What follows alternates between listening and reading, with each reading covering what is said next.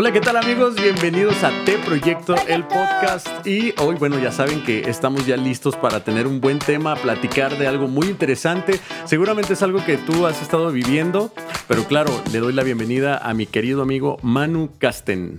¿Cómo estás, Manu? ¿Qué onda, Ángel? ¿Cómo estás? ¿Chido? Muy chido, muy emocionado porque es, el día de hoy vamos a grabar de un tema muy interesante que, que genera como que mucha, mucha polémica para mucha gente, ¿no? A mí no se me hace un tema que, que tendría que dar tanta polémica y sin embargo sí, suscita mucha opinión contraria. Eh, a la gente le da coraje. Me, me- me topo gente de ambos lados de- del tema, así como que los que están a favor con coraje y los que están en contra con coraje. Oh, de seguro hablarán de AMLO. y dices, ¿qué está pasando aquí? O sea, ¿qué estamos hablando? Oye, ves que las cosas van mal desde que ya hay coraje, ¿no? Ya desde que te lleva un sentimiento como la ira, el coraje, frustración, odio, ya ahí ya sabes que hay algo malo. Algo anda mal. Exactamente, sí. y, sí, sí. y este tema da para mucho, Manu, porque seguramente es algo que ha, eh, ha vivido alguien que nos está escuchando ahorita en el, en el podcast, que ha sido el día a día de todo músico católico, ¿no? Yo creo que sí. Yo creo que el 80% de los músicos que conozco del ámbito católico se han enfrentado a esta pregunta. Si no es por, por iniciativa propia de que uno, se- uno mismo se cuestione sobre eso, yo creo que muchos lo, lo hemos recibido el cuestionamiento de parte de alguien más. Claro. Y tristemente, no como en una cuestión de curiosidad sana de saber por qué sí lo haces, por qué no lo haces, cómo decidiste hacerlo o no hacerlo, No, no, no, la curiosidad no es sana, mató a los gatos. sino que la mayoría de las veces que yo he sabido de alguien que lo recibe o yo mismo lo he recibido es en forma de juicio, en forma de, de señalamiento, de tú ya no deberías de hacer eso, ¿por qué haces eso? ¿Por qué, te, por qué sigues en esa línea? ¿no? Y, y eso es lo que me- se me hace gacho, de- que venga de, de colegas músicos o incluso gente que no es músico pero que está en el ámbito de la evangelización. Que, que se toma, la, que se toma ¿no? la libertad de opinar, ¿no? Como yo creo Deja esto- tú opinar, deja tú opinar, de decidir por ti, o sea, de, decir, tú tendrías que hacer esto, ¿no? O sea, estás mal porque no lo haces. Sí, y fíjate, ahí más adelante lo vamos a platicar. A lo mejor la gente que está ahorita pensando, que ya digan de qué se trata, de qué es. Bueno, primero vamos entrando eh, en este ambiente de oración, porque todo lo que se escuche y todo lo que se vea, pues que sea para gloria de Dios, ¿no, mano? Me parece bien, ¿te la avientas o me la aviento? Aviéntatela, te toca. Venga, en nombre del Padre, del Hijo y del Espíritu Santo. Amén. Padre, muchísimas gracias por permitirnos reunirnos una vez más aquí en tu nombre. Te doy gracias porque nos permites dedicar nuestro tiempo a estas cosas que tanto amamos, que es hablar de ti, hablar sobre ti y hablar para ti. Pongo en tus manos las necesidades de Ángel, las necesidades de todos los podescuchas que nos acompañan y mis necesidades, para que no nos distraigan de lo más importante que es amarte a ti y amarte a través del prójimo. Nos pongo en manos de nuestra Madre Santísima y pido la intercesión de nuestro patrono de, de aquí de Juan Diego Network, San Juan Diego, y de nuestra patrona de los músicos, Santa Cecilia. En nombre del Padre, del Hijo y del Espíritu Santo. Amén. Amén.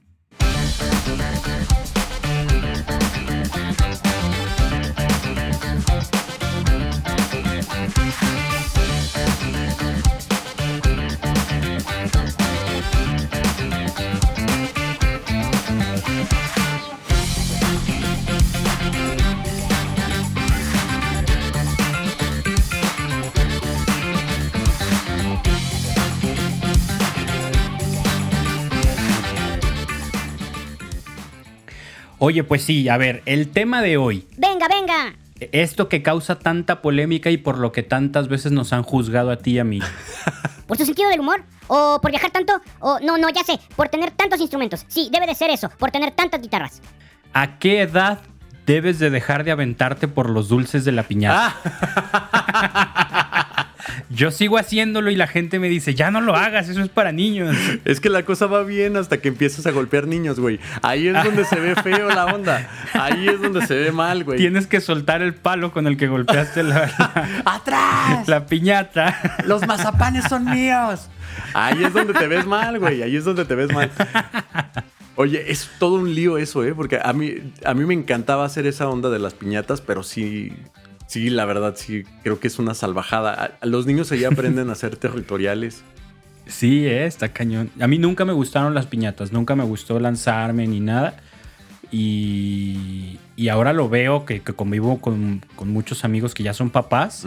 Y entiendes por qué hay adultos en el piso, ¿no? O sea, pues es defender, defender el derecho del niño, porque obviamente hay niños mucho más vivos Ajá, sí. que traen mañas y se avientan y agarran rapidísimo y todo. Y hay otros niños que, que no traen esa malicia piñatera. ¿Malicia qué? Piñatera, dije piñatera. No lo sé, Rick, parece falso. Te lo prometo que dije piñatera. Tendremos que revisar el bar. Escuchemos. Esa malicia piñatera. Sí, sí dice piñatero, todo bien, producción, podemos continuar. Y, y no, o sea, ahí están parados y quiero mis dulces, pero no, no, no me aviento, no los agarro.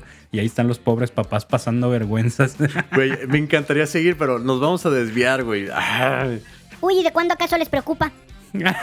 También es otro tema que puede dar la pa' tanto. tangente durísima, Sí. ¿no? Al final, 42 minutos de. Y entonces, ¿por qué las piñatas van a determinar tu santidad? Oye, pues tiene algo que ver, ahorita lo vamos a reflexionar más adelante, pero el tema que hoy vamos a ver, ¿cuál es? es, eh, queremos abordar la pregunta, el cuestionamiento, la- el planteamiento que muchos músicos católicos se hacen internamente en su proceso, en alguna parte de su proceso, ¿no? El, ¿Es necesario dejar de interpretar música secular cuando decides dedicarte a la música católica? ¿Estamos obligados a dejar de tocar música secular o no? No manches. Oye, el silencio súper atroz, ¿no? Silencio absolu- absoluto. Tuve, yo tuve un flashback. Yo tengo que decirte que yo fui víctima de eso. Eh, de ese bullying. de ese especie de bullying, tal cual. Ya sabes que en las redes sociales tú subes un- este, a lo mejor una alabanza y la gente te contesta de, ay, Angelito, qué bonito, que Dios te bendiga y esto y el otro. Y el día siguiente subes una de Yuridia o de alguien así, de un cantante secular. Y sí, por inbox hay gente que se anima a decirte, eh, oye, usted ya no debería de cantar eso, hermano. Pero ponen el hermano para que sea fraterno, ¿no? Para que sea fraterno. sí, claro. o sea, si no, no es corrección fraterna. Oye, usted ya no debería de cantar eso, hermano. Su voz debería de consagrarla al Señor.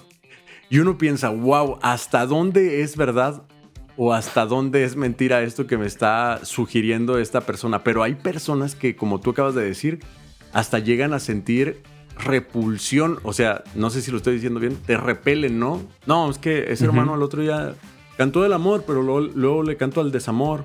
Y luego está cantando tal canción. Eso me parece incongruente. Siendo de que... Sí, Ajá, dilo, dilo. sí, es un, es, es un punto delicado porque lo que te decía, ¿no? Yo he escuchado a los que están a favor de que deje, de que así, de que el- de la idea de el músico católico ya no debe de, de- de interpretar música secular y los escucho con coraje. Les da coraje que un músico católico siga interpretando música secular. Pero luego escucho a los que están en contra de esa idea, los que dicen, no, claro que se puede, y, también los escucho con coraje. ¿no? Incluso a mí mismo me he escuchado, a ti mismo te he escuchado, que a veces nos, llegamos a, expresar con coraje de, pues, ¿qué les importa? Pues eso está súper mal, ni que fuera que... Y, y- y ahí hay algo, ¿no? O sea, a final de cuentas, donde se pueda generar, donde se pueda generar división, el demonio va a estar actuando. Como en clase de matemáticas, ahí había mucha división. Esto fue un chiste patrocinado por el Departamento de los Chistes de Bajo Presupuesto. Continuamos. Sí, de hecho... Y este, como otros tantos, es un tema que genera división y el demonio, estés a favor, estés en contra, el demonio se está regocijando en que estemos peleados por un tema tan, tan probablemente poco importante, ¿no? Es que nos volvemos como activos del demonio, ¿no? Mientras ellos dos se ponen de acuerdo, yo estoy ganando. Gano en el que tiene la razón y gano con el que Y cree el que tener no. la razón. O a lo mejor ninguno de los dos tiene la razón, pero ahí él, él ya, ya nos convertimos en un activo. Él está recibiendo de eso, ¿no? Y fíjate que sí. Manu, o sea, en realidad eh, es muy importante saber que el término demonio significa divisor, ¿no? Entonces, ay, tú sí como, pues sí, güey. Ah, si tú Pues dices, sí, es importante saberlo, sí. yo digo que sí es importante. O sea, el, No, sí, sí es. y no debemos de nosotros ponernos esa onda, ¿no? De, de pensar, "Ah, ¿sabes qué? Este, pues yo me voy a convertir en demonio sin pensarlo al decirle, oye hermano, usted ya no debería de hablar más que puras oraciones. Nada ha sido. Ahora, creo que lo importante, no estamos diciendo que todos ten- tenemos que estar unidos en una sola opinión para no dividirnos. O sea, la división no está en la diferencia de opiniones. La división está en ese coraje, en, ese, en esa molestia que te cause que el otro no haga lo que tú quieres, ¿no? O que el otro no se comporte como tú quieres en este tipo de cuestiones. Claro. Lo que yo quisiera plantear primero, antes de llegar a una conclusión o decir qué es lo correcto o qué no, tratar de entender de dónde surge esta idea, de dónde surge el que alguien diga, un músico católico ya no debería de tocar música secular. Yo me acuerdo que la primerita vez que me escribiste, así, ya nos ubicábamos de redes sociales, pero no, no habíamos cotorreado. Y me acuerdo que dos veces me escribiste así sin conocernos. Ajá. Una fue para hablar de tu papá, Ajá, que acaba acababa de fallecer. fallecer. mi papá y luego acababa de fallecer tu papá lo- como al año. No me Y digas. me buscaste como de, oye, güey, qué pedo, o sea, estoy sintiendo todo esto y pues supe que tu papá había fallecido, ¿tú cómo lo manejaste, no? Y ahí, creo que esa fue la primera vez que hablamos. No manches, ¿a poco? ¿Y tu, tu papá falleció en qué año? A noviembre del 2013. Ah, wow. Wow. ¿El tuyo? El mío, el 2016. Tres años Sí, después. tres años después, pero, pero seguramente vi algún recuerdo y yo dije, wow. O sea, me lleva Algo por algo adelantado, debe- quisiera saber. Algo así debió haber pasado, ¿no? Y poquito después me volviste a buscar y me dijiste, oye, te quería preguntar algo.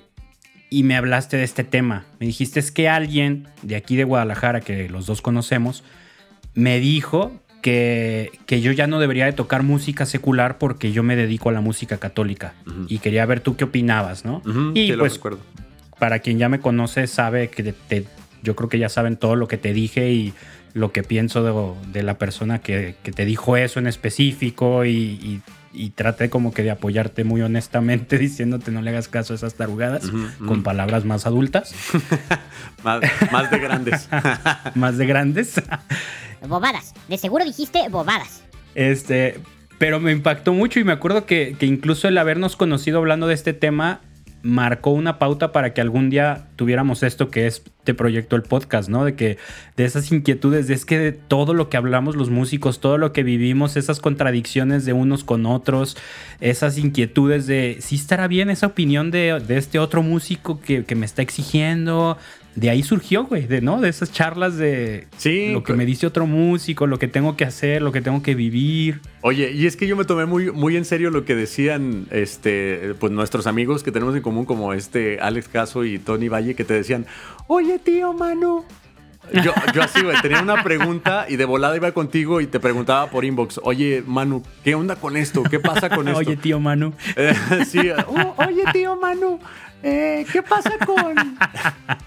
Algo así, ¿no? Eh, y, y es que, ¿sabes qué? Yo puedo decirte que fui víctima de, de- no de esos comentarios, sino de estar en un lugar en donde, es que no quiero decir como que fanatismo o algo así, sino que la espiritualidad se vivía muy a flor de piel y te sugerían de una manera muy puntual que cuidaras tus ojos, que cuidaras tu mente, que cuidaras tus oídos.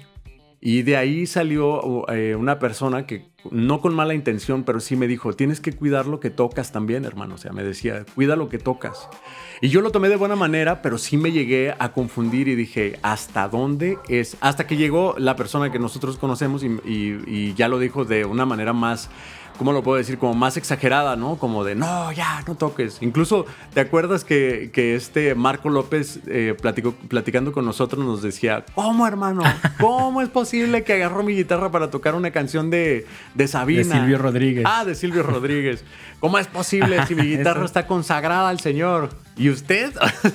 o sea, Sí, y, y fíjate, acabas de mencionar un punto muy importante que yo creo que es de donde debemos de partir. Ajá.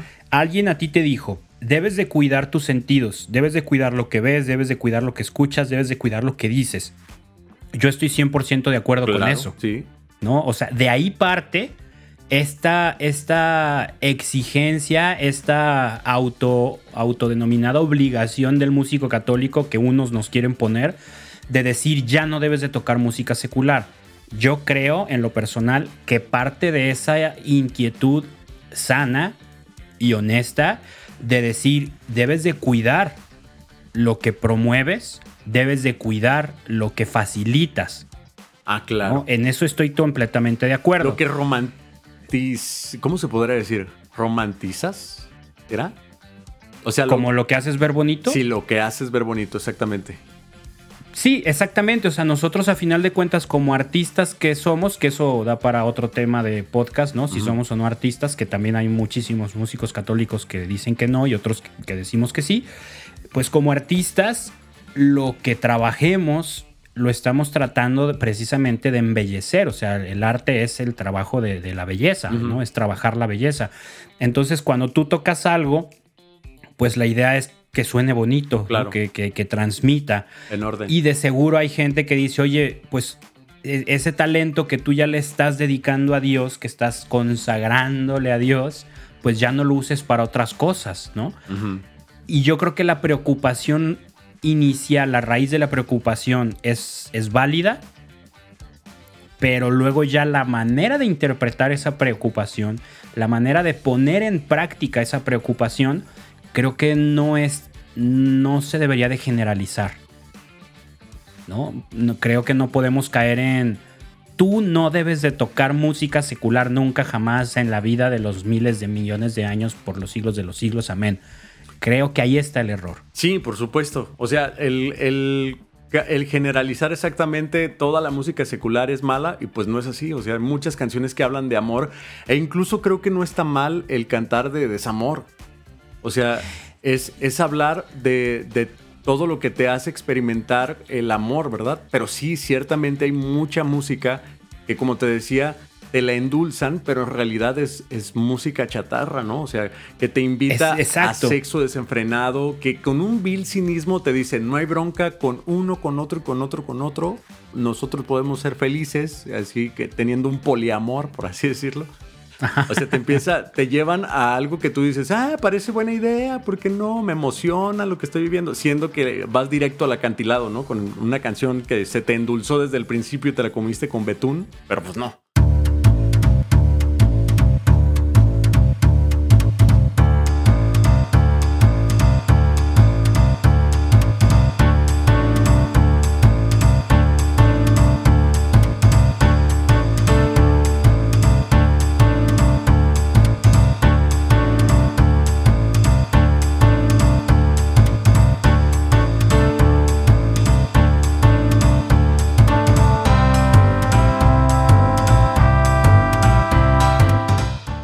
Exactamente. La- ahora, yo no creo que el planteamiento de tener que dejar de tocar música secular venga a fuerzas de, de la idea de que toda la música secular es mala. Mm. De seguro hay gente que está rayando en el fanatismo que piensa eso, ¿no? O sea, yo no te miento, conozco gente que solo escucha música cristiana.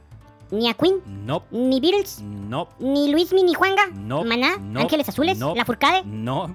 Mm. Así, o sea, cristiana de cualquier denominación. Claro. no escuchan nada que no sea cristiano. Nada, nada, nada, ni por más bonito que suene, ni Stand By Me, ni Aleluya, ni nada que no sea cristiano escuchan, porque eh, van por una línea más extremista, fundamentalista y todo lo que no es cristiano es malo, ¿no? Oye, ¿y son músicos? No. Ah. Eh, bueno, sí, sí conozco músicos, pero, pero no tan tajantes en eso. Los que son más tajantes precisamente no son músicos. Sí, claro. Este, pero los que, los que están acá en nuestro radar, ¿no? Ajá. Músicos católicos, yo no creo que ellos partan de, o sea, que ellos hagan este planteamiento con la idea de que toda la música secular es mala. Yo creo que lo hacen con la idea de que, o sea, un poquito más minuciosa, un poquito que necesita más desmenuzar más el, el- el análisis. Yo creo que lo que piensan es, independientemente de si es buena o mala, pues tú te dedicas a esto, ¿no? Creo que van más o menos por la línea de el argumento que se utiliza para defender la- la- el celibato de los sacerdotes, el que no se casen, ¿no? Que dices, a ver, de- decidiste dedicar tu vida a esto, a, a atender una comunidad, a atender un ministerio, no te vas a poder dividir, ¿no? No se argumenta que el matrimonio sea malo, se argumenta que por tu decisión pues no puedes a- abarcar dos mundos, ¿no? No puedes estar casado y aparte atender una comunidad y todas las necesidades de un párroco. Claro. Creo que iría más o menos por esa línea de pensamiento. De tú decidiste dedicarte a la música católica, no importa si es buena o mala la música secular, dedícate al 100 a lo que decidiste. creo que por ahí va la línea de pensamiento. Sí, yo creo que sí, tienes razón. Y la cuestión aquí se vuelve más compleja porque cuando te dedicas a la, a la música secular, o sea, donde sacas tus pesitos, es de ahí y ya estás en el lado católico, eh, digámoslo así, en el, cantando música para Dios, pero acá también hay otra persona que te dice, no, hermano, no cobre. Entonces ahí ya entraste Exactamente, en se, se, hace la paradoja de volver al futuro y de que se va a destruir el universo porque uno te dice, dedícate solo a la música católica, ya no toques música secular. Exacto. Y el de al lado te dice, eres músico católico, no deberías de cobrar. Entonces, ¿cómo le hago? Y ahí está bien difícil porque te dice, hermano, no se preocupe, Dios proveerá. Y es verdad, ah. es verdad. Pero nosotros tenemos que entender que nosotros somos instrumentos de Dios para la providencia. O sea, exactamente. Sí, o sea, es muy fácil decirle, decirle a alguien, a un músico católico, digámoslo así, deja tu trabajo, déjalo ya, porque te está haciendo mal, hermano. Y ya, se salió, gracias, hermano. Pues ahora que Dios te ayude, mi hermano. Que Dios te ayude. de, este, te aporto tanto al mes para que ya no tengas que tocar en eventos. Exacto. Que Oye, genialísimo. Yo estoy viendo que en los eventos a donde vas, pues veo que eh, es más propicio a que tengas sexo desenfrenado, que estés tomando, que, que estés ahí, no sé, digámoslo así, en un ambiente pues poco propicio para tu, para tu crecimiento espiritual. Entonces sí, ¿qué debo de hacer yo como para ayudarte? Eso sí. Sí, si te importa lo suficiente como para exigirle al músico que deje de hacerlo, que te importe lo suficiente como para hacer algo al respecto, ¿no? Exacto. No, porque... O sea, si le vas a exigir al músico que ya no trabaje como músico secular, pues tú haz algo para que él no tenga que trabajar como músico secular, ¿no? Exacto. Si no te importa tanto para hacer algo, que no te importe tanto como para obligar o este, tratar de obligarlo a que tome una decisión. Es que es muy sencillo nada más agarrarlo, agarrarlo de las orejas, llevarlo a, los pies de Cristo, por así decirlo, y decirle, Señor, aquí te lo dejo, me lo encontré, ¿dónde crees? Cantando en unos 15 años. Pecado mortal, Señor. Haz lo que quieras con él, siendo de, oye Dios, ¿cómo lo ayudamos? Señor, ¿cómo le hacemos para ayudarle, para facilitarle? Claro, siempre y cuando también este, hay, hay, muchas, muchas, muchas veces en donde escuchan luego, luego la palabra músico y no sé, de versátil y ya no, pues es un borracho.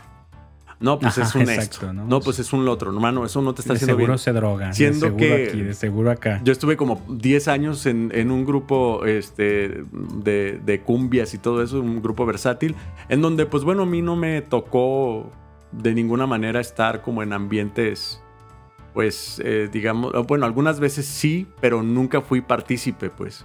Si dije, ¿sabes qué? No, claro que te expones. Sí, te expones, claro. Claro, claro que te expones. Y ahí es donde entra el análisis real, yo creo, el, el que sí se tiene que hacer, que es partiendo de la realidad de cada uno. Claro. Porque es muy fácil llegar y decirte, oye, tú te dedicas a la música católica, ya no debes de tocar música secular. Ok, primero lo que estábamos diciendo. ¿Y de dónde voy a generar dinero?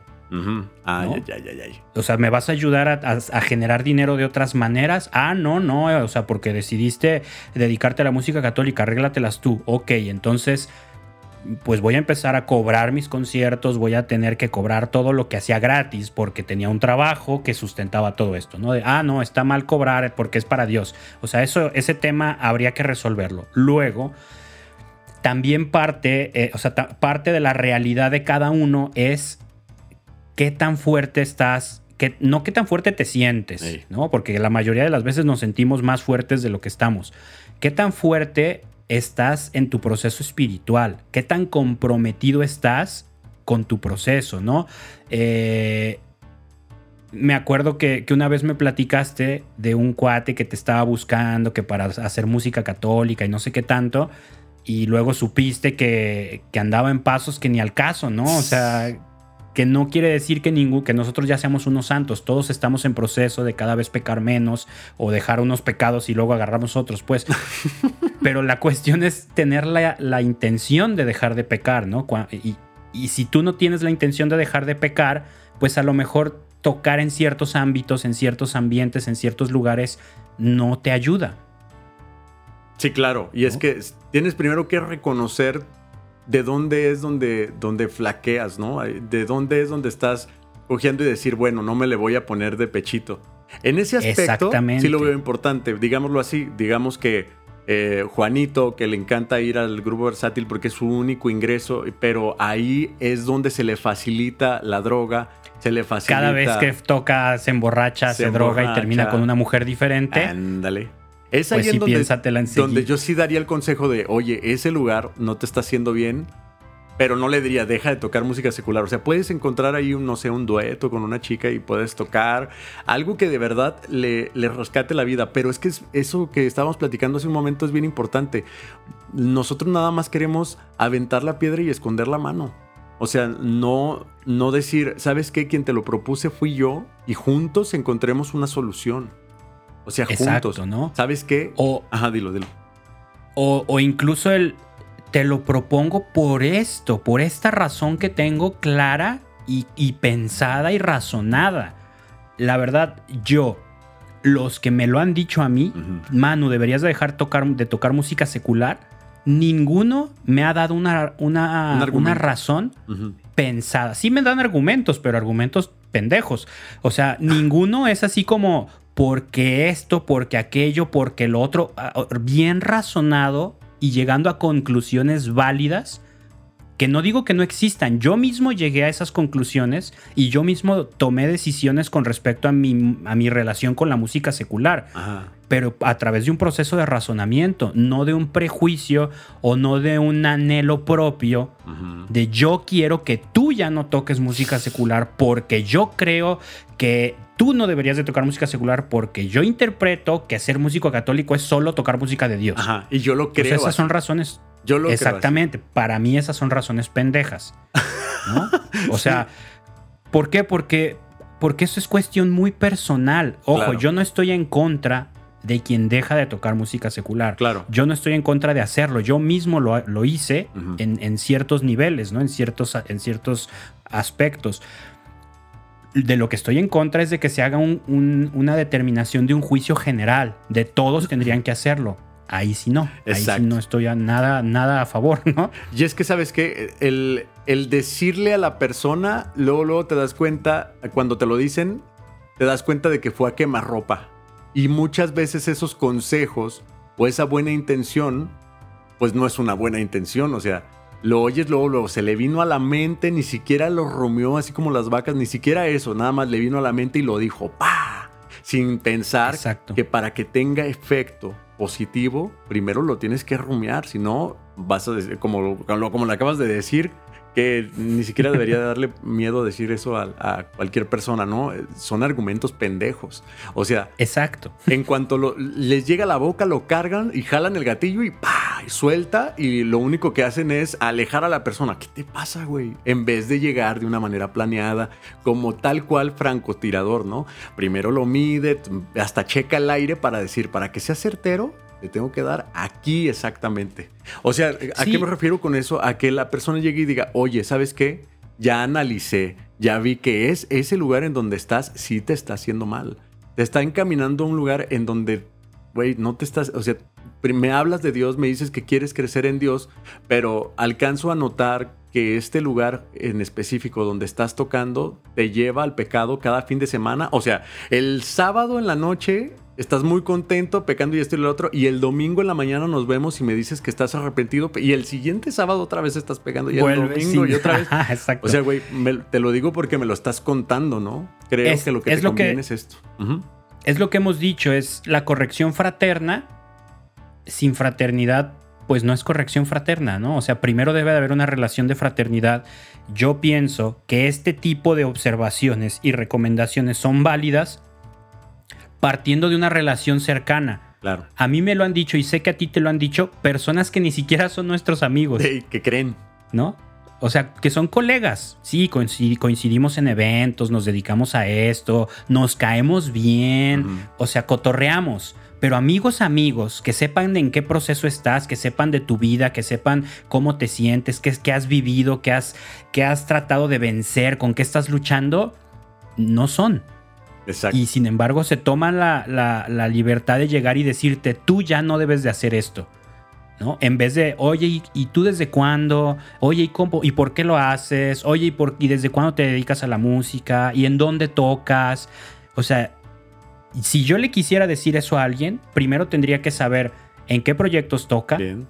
si tiene otro trabajo o no, qué onda con su familia, si dependen de él o no, si aporta en su casa o no, Exacto. eh, si sabe hacer más cosas, si estudió o no música. O sea, son muchos puntos los que yo tomaría en cuenta para decir, ¿sabes qué? O sea, el que este cuate toque cada semana en un bar de mala muerte es su única opción de chamba. ¿Cómo le voy a decir que deje de hacerlo? Híjole. Y ahí ¿No? está, está bien, bien, bien interesante lo que estás diciendo, ¿eh? Porque, a ver, ¿tú qué opinas? Quisiera, quisiera saber tu opinión. ¿Tú qué opinas de que a lo mejor esta persona que es su único lugar en donde saca sus ingresos y una familia depende de eso y él está tocando en un lugar de mala muerte, pero no se involucra con las personas ahí, ¿sí me entiendes? O sea, no es partícipe de, de la tomadera, del- de drogarse, del sexo desenfrenado. Él simplemente va, toca y se va a su casa. ¿Qué opinas de eso?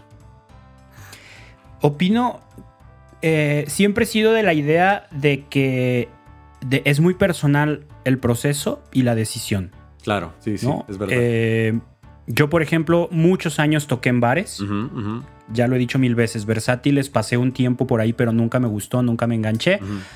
Y, y más bien me enfoqué en bares, ¿no? Y tocando en rock, así onda rock y toda la cosa, y, y- y bar, bar, ¿no? Entre semana y fin de semana.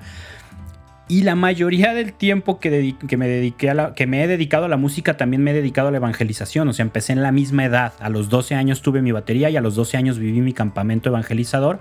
Entonces llevo el mismo camino en ambos, llevo el mismo tiempo en ambos caminos. Entonces, cuando tocaba en bares, había etapas en las que yo estaba más alejado de Dios y la fe un poco más fría, pero siempre he tenido una relación viva con Dios, pues a final de cuentas. Y nunca he sido borracho, o sea, tuve mi etapa adolescente de ponerme unas pedas y me asqué y nunca más, o sea, casi no tomo alcohol, casi nunca consumo alcohol de ningún tipo, ni vino, ni nada, nunca me he drogado, nunca, nunca, nunca. Entonces, puedo con tranquilidad decir que nunca me envolví, me- nunca me empapé de ese mundo en el que yo me desenvolvía, que era de bares, de, de- de desmadre, de alcohol, de, de drogas y eso, nunca me empapé de eso. O sea, estaba ahí presente, pero me mantenía un poquito afuera. Obviamente era el güey que no le caía bien a la mayoría porque yo llegaba, tocaba, desmontaba y me iba Claro, o cotorreaba y era el único sobrio, entonces era el que sabía todo lo que había pasado, y- no, cosas así, ¿no? Y sin embargo, sí llegué a un punto, poco a poco, po- fue una decisión poco a poco de decir, ¿sabes qué? Este tipo de lugares ya no voy a aceptar ir, Sí, ¿no? ¿Sabes qué? Este tipo de, de eventos ya no voy a aceptar ir. No importa el lugar, el tipo de evento ya no me late, el tipo de lugar ya no me late, el tipo de música, ¿no? Ciertas canciones ya no me laten. Pero es un proceso muy personal. Claro. Yo, si tú, me, si tú me dijeras, ¿qué le dirías a alguien que está así, tocando en un bar de mala muerte, pero que no se empapa? Yo no le diría nada. ¿no? O sea, si esa persona me pregunta, oye, Manu, ¿qué debo hacer? Yo lo que le diría sería, cuestiónate si, eh, si lo que estás haciendo en, en un conjunto, o sea, en cuestión de desahogo económico, en cuestión de, de desahogo de estrés, en cuestión de, de búsqueda de la santidad y de crecimiento personal, in- integral, no nomás espiritual, ¿no? Psicológico, emocional, físico, pregúntate si estar trabajando ahí es más positivo que negativo. Sí, es que no puedes negar que eso tiene un efecto en ti, ¿no? En todo, Me siento exacto. así, o sea, me siento como que. no nomás raro. es- porque no nomás es yo voy a los bares y toco ahí, pero no me drogo y no pisteo y no me ligo a nadie y no me voy con ninguna mujer. Ajá. No, pero estar expuesto a eso te, te afecta. Eh, Además. El desvelarte te afecta. Claro, güey, sí, claro. ¿no? El estrés de estar ahí, de, de cuidar tu equipo, de que no te lo roben, de salir a las 2 de la mañana a ver si no te asaltan. El, eh, o sea, todo eso afecta, puede para bien o puede para mal. O sea, hay más bien hay cosas que afectan negativamente y otras positivamente. Todas las que mencioné creo que afectan negativamente, pero también el decir, oye, si me pagan bien, pues eso hace que yo no, no esté estresado con las cuentas Claro. y el resto de la semana esté más tranquilo. Sí. Eso es un efecto positivo, ¿no?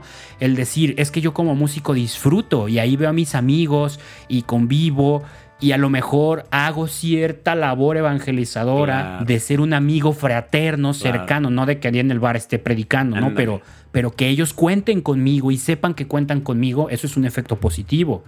Claro, sí. es- Pero hay que sopesar todo eso. Sí, y es que, ¿No? ¿sabes qué? Sí, exactamente. Sí, estoy totalmente de acuerdo.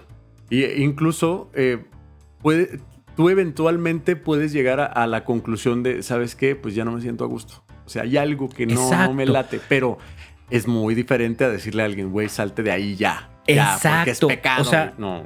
Lo que estamos diciendo es, si te interesa el crecimiento espiritual y, y- y- el crecimiento de fe, sí, espiritual, pues de tu vida espiritual, si te interesa ese crecimiento en tu persona, vas a estar receptivo a lo que Dios te va, a la pauta que Dios te va marcando. ¿no?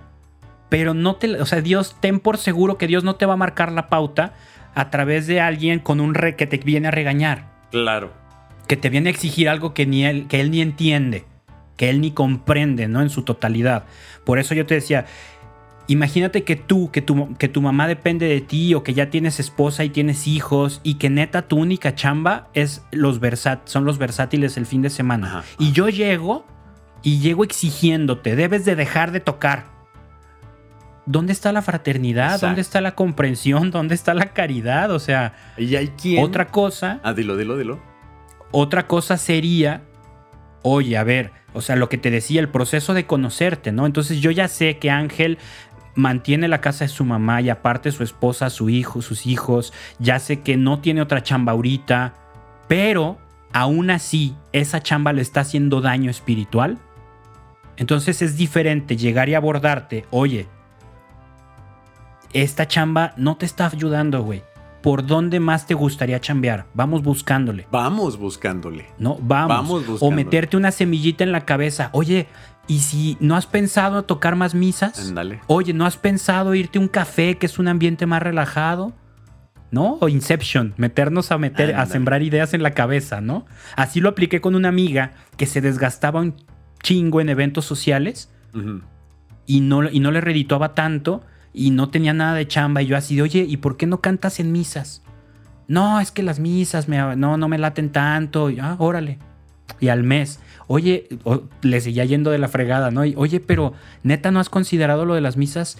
Pues sí, pero no, no me convence. Y poco a poco, o sea, una vez al mes metiéndole ahí la idea y ahorita vive más de las misas que de los eventos sociales, de que lo fue considerando, se fue animando, le agarró el gusto, ¿no? Y, y- es, una, es una cantante católica, pues no, no le estoy metiendo esas ideas a alguien que ni cree, que yo tengo ahí también mis reservas, ¿no? Sí, claro, que sí hay muchísima gente que, que por lana va Que exactamente son más mercenarios, que para mercenarios de la música litúrgica. Y se nota, Sí. pues, y se nota. Y bueno, pues no es el chiste este, estar quemando a nadie, ¿verdad? Pero sí es muy importante el darte cuenta primero dónde es tu carencia.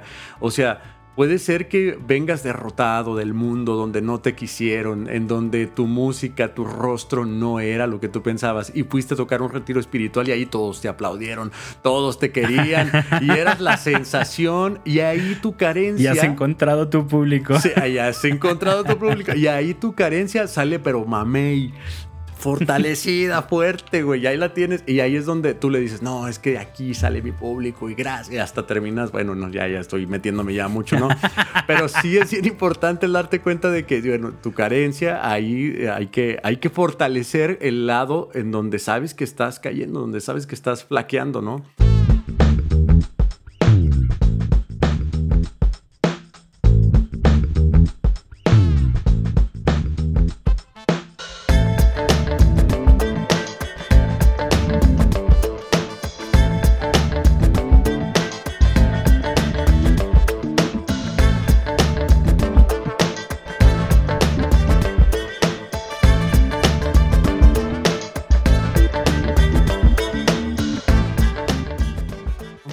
Y eso que Exacto. estabas platicando, Manu, es bien importante, el llegar, y ya sé que lo hemos platicado muchas veces, pero el llegar y decirle, oye, como amigo, como amigo sugiero que, o bueno, ni siquiera sugerir, oye, ¿no has pensado, eso me encantó, ¿no has pensado en esto y esto? ¿Te sentirías más así?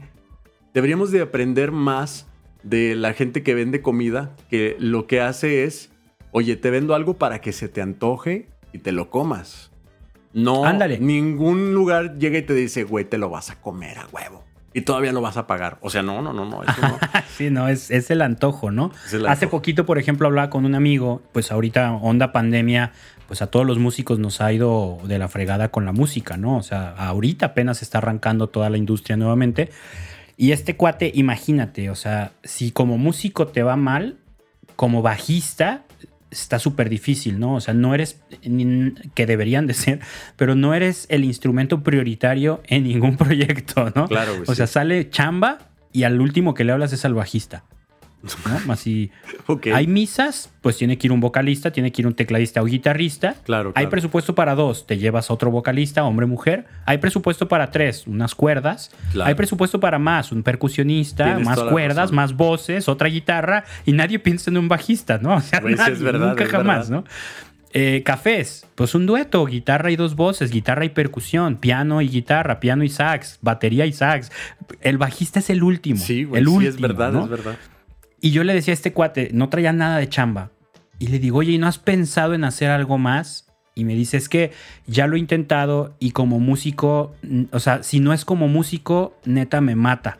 Me mata el ánimo, me mata las energías, la felicidad, o sea, solo quiero hacer música, ¿no? Y le digo, va, no te, no te propongo como, un- como algo que no sea músico, pero pensar en algo más que no dependas de que alguien te necesite, ¿no? De acuerdo. O sea, están las clases, el recurso obvio, ¿no?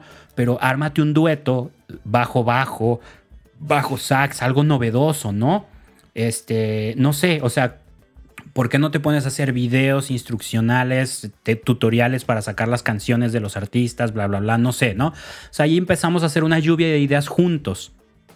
Eh, ¿Qué es eso lo que decíamos, no? El, el acompañar, no el llegar a imponer. O sea, yo no podía llegar y decirle a este cuate, güey, ya no debes de estar esperando trabajo de músico, métete de mesero. Exacto. Ahí en el otro sea, hay un montón de chamba. Güey, no. güey. Sí, o sea, a lo mejor te dan ganas de decirles eso, ¿no? Pero, pero no va por ahí. Y, y en esta cuestión de la música secular y de cualquier otra cuestión, músicos o no, como cristianos, si queremos eh, conducir a alguien a una mejor situación, algo que nosotros creemos que es una mejor situación para ellos, antes de llegar y, e imponer ideas, creo que nos debemos dar a la tarea de ser fraternos, ¿no? Lo que te decía, conocer el contexto, el por qué lo hace, para qué lo hace, tiene más opciones o no. No nomás llegar y, güey, me preocupa que hagas esto. ¿No? O sea, Que la persona. pues qué bueno que te preocupe, pero, pero que te preocupe la persona, no lo que hace en primera instancia. Güey, algo bien importante. Eh, San Felipe Neri tenía una, una, una pregunta para toda aquella persona que le contaba que había hecho alguna hazaña, ¿no? Eh, por ejemplo, eh, ¿qué cree? No, pues... ¿Alguna saña o alguna hazaña? hazaña. O sea, Ah. ¿Qué cree? Fui y le, y le dije al vecino que estaba mal y esto y el otro, porque él se encuentra en pecado en una situación y, y yo siento que ya cumplí como evangelizador. Y le preguntabas a Felipe Nería, a cualquier persona, pero ¿cómo se sintió él? ¿Regañado o aconsejado? Eso era lo más importante. O sea, la labor no es buena, pero tiene que ser perfecta. Y al momento de ser perfecta es eso, o sea, ¿cómo se sintió él? Entonces la persona le decía, no, pues yo lo vi molesto, incluso me cerró la puerta en la cara. Entonces la semilla no se volvió a plantar. Ajá. No hiciste nada. Fue igual que no hacer nada. O peor. O peor, sí, claro. O peor, ¿no? Y, y es que este ejemplo se parece mucho como cuando quieres alcanzar una paloma, ¿no? O sea, ¿quién puede, en- quién puede así a mano limpia agarrar una paloma? Güey, en cuanto das dos pasos, la paloma ya sabe que estás ahí y huye. Pero la mejor manera es teniendo amistad, que es dándole comidita, que se acerque, que te deje contemplarla tal cual. Y sí, o sea, que te deje contemplarlo en el aspecto de que, oye, ¿sabes qué? Es que mi situación es esta, estoy viviendo esto, me pasa esto. Fíjate que tengo, pero eso, después de grito y sombrerazo, nadie se va a abrir. Como las mismas palomas huyen, no hay manera de acercarse. Exacto, sí, o sea, el chiste es tomarte el tiempo de sentarte en el parque, observarlas, sacar las, las migajitas, tirarlas al piso y después te las pones en la mano y llegará alguna a tu mano. Exacto, güey. Tú lo has ¿no? Pero si tú llegas incluso con un pan y se los avientas ahí en medio, no se van a quedar a comer. O sea, por más que sea una dona de chocolate, yo qué sé, o sea, van a volar, güey, ¿no?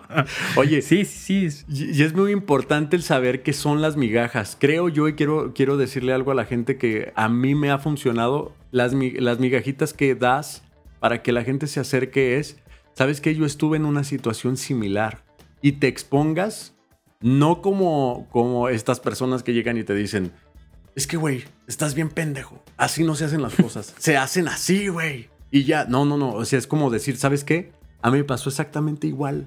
Estaba en este proceso y ¿sabes a dónde me llevó? Me llevó de este lado y, güey, te sientes acompañado.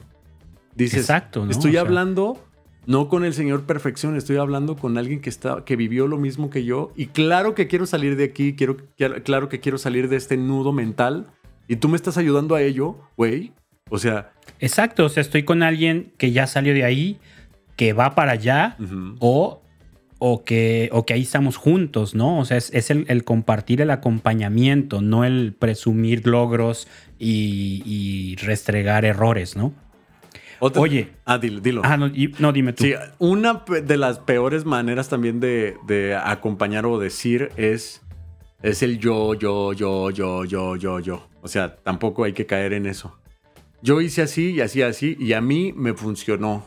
Pero a mí porque yo, yo, yo, yo, yo, yo, yo. Eso no, o sea, eso no, no, no. Se trata de ayudar a la otra persona, no, no de presumirle lo bien que te ha ido en la vida haciendo tal o X o Y o B cosa, ¿no? Claro. Oye, y en- este tema en particular, ah, me gustaría avanzar un poquito más con otra perspectiva, pero cerrando esta perspectiva.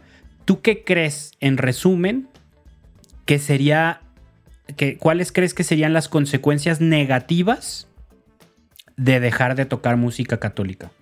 Pues puede ser que... No, perdón, perdón, al revés. ¿Cuál Eh, crees, ¿Cuáles crees que serían las consecuencias negativas de seguir tocando música secular de como seguir. músico católico? De seguir. Pues sí, o sea, yo, yo preguntaría si, si el lugar en donde estás te sientes cómodo con lo que cantas, te, sien- te sientes bien con lo que haces, creo yo que ahí, o sea, estás en el lugar correcto, ¿no? Creo yo, creo yo. Pero tomando en cuenta tu fe. Claro, ya habíamos platicado que hay mucha música que realmente no te lleva a nada. No te, no, es música chatarra tal cual. O sea, no es de provecho como tal. Y es muy importante el, el checar eso, pues como el, el decir lo que estoy haciendo realmente tiene provecho. Y claro, si, insisto yo, si es, si es benéfico para ti y no te lleva a, momentos en donde puedes caer en pecado, pues no creo que haya ningún problema.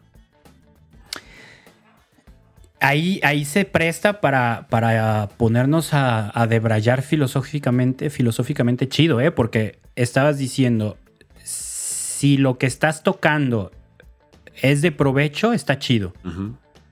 O sea, entonces eso marcaría la pauta pensar que está chido seguir tocando música secular siempre y cuando podamos evangelizar con ella. Dar, dejan, da- o sea, hacer un provecho. Sí, o sea, por ejemplo, estás en un café o en un, digámoslo así, tocando en un grupo versátil en una boda, estás amenizando el evento, güey. O sea, estás dando alegría. Estás. Pero, por ejemplo, Ajá. estás, por otro lado, en ese mismo contexto, estás siendo conducto para que la gente se emborrache y saliendo se vaya al motel.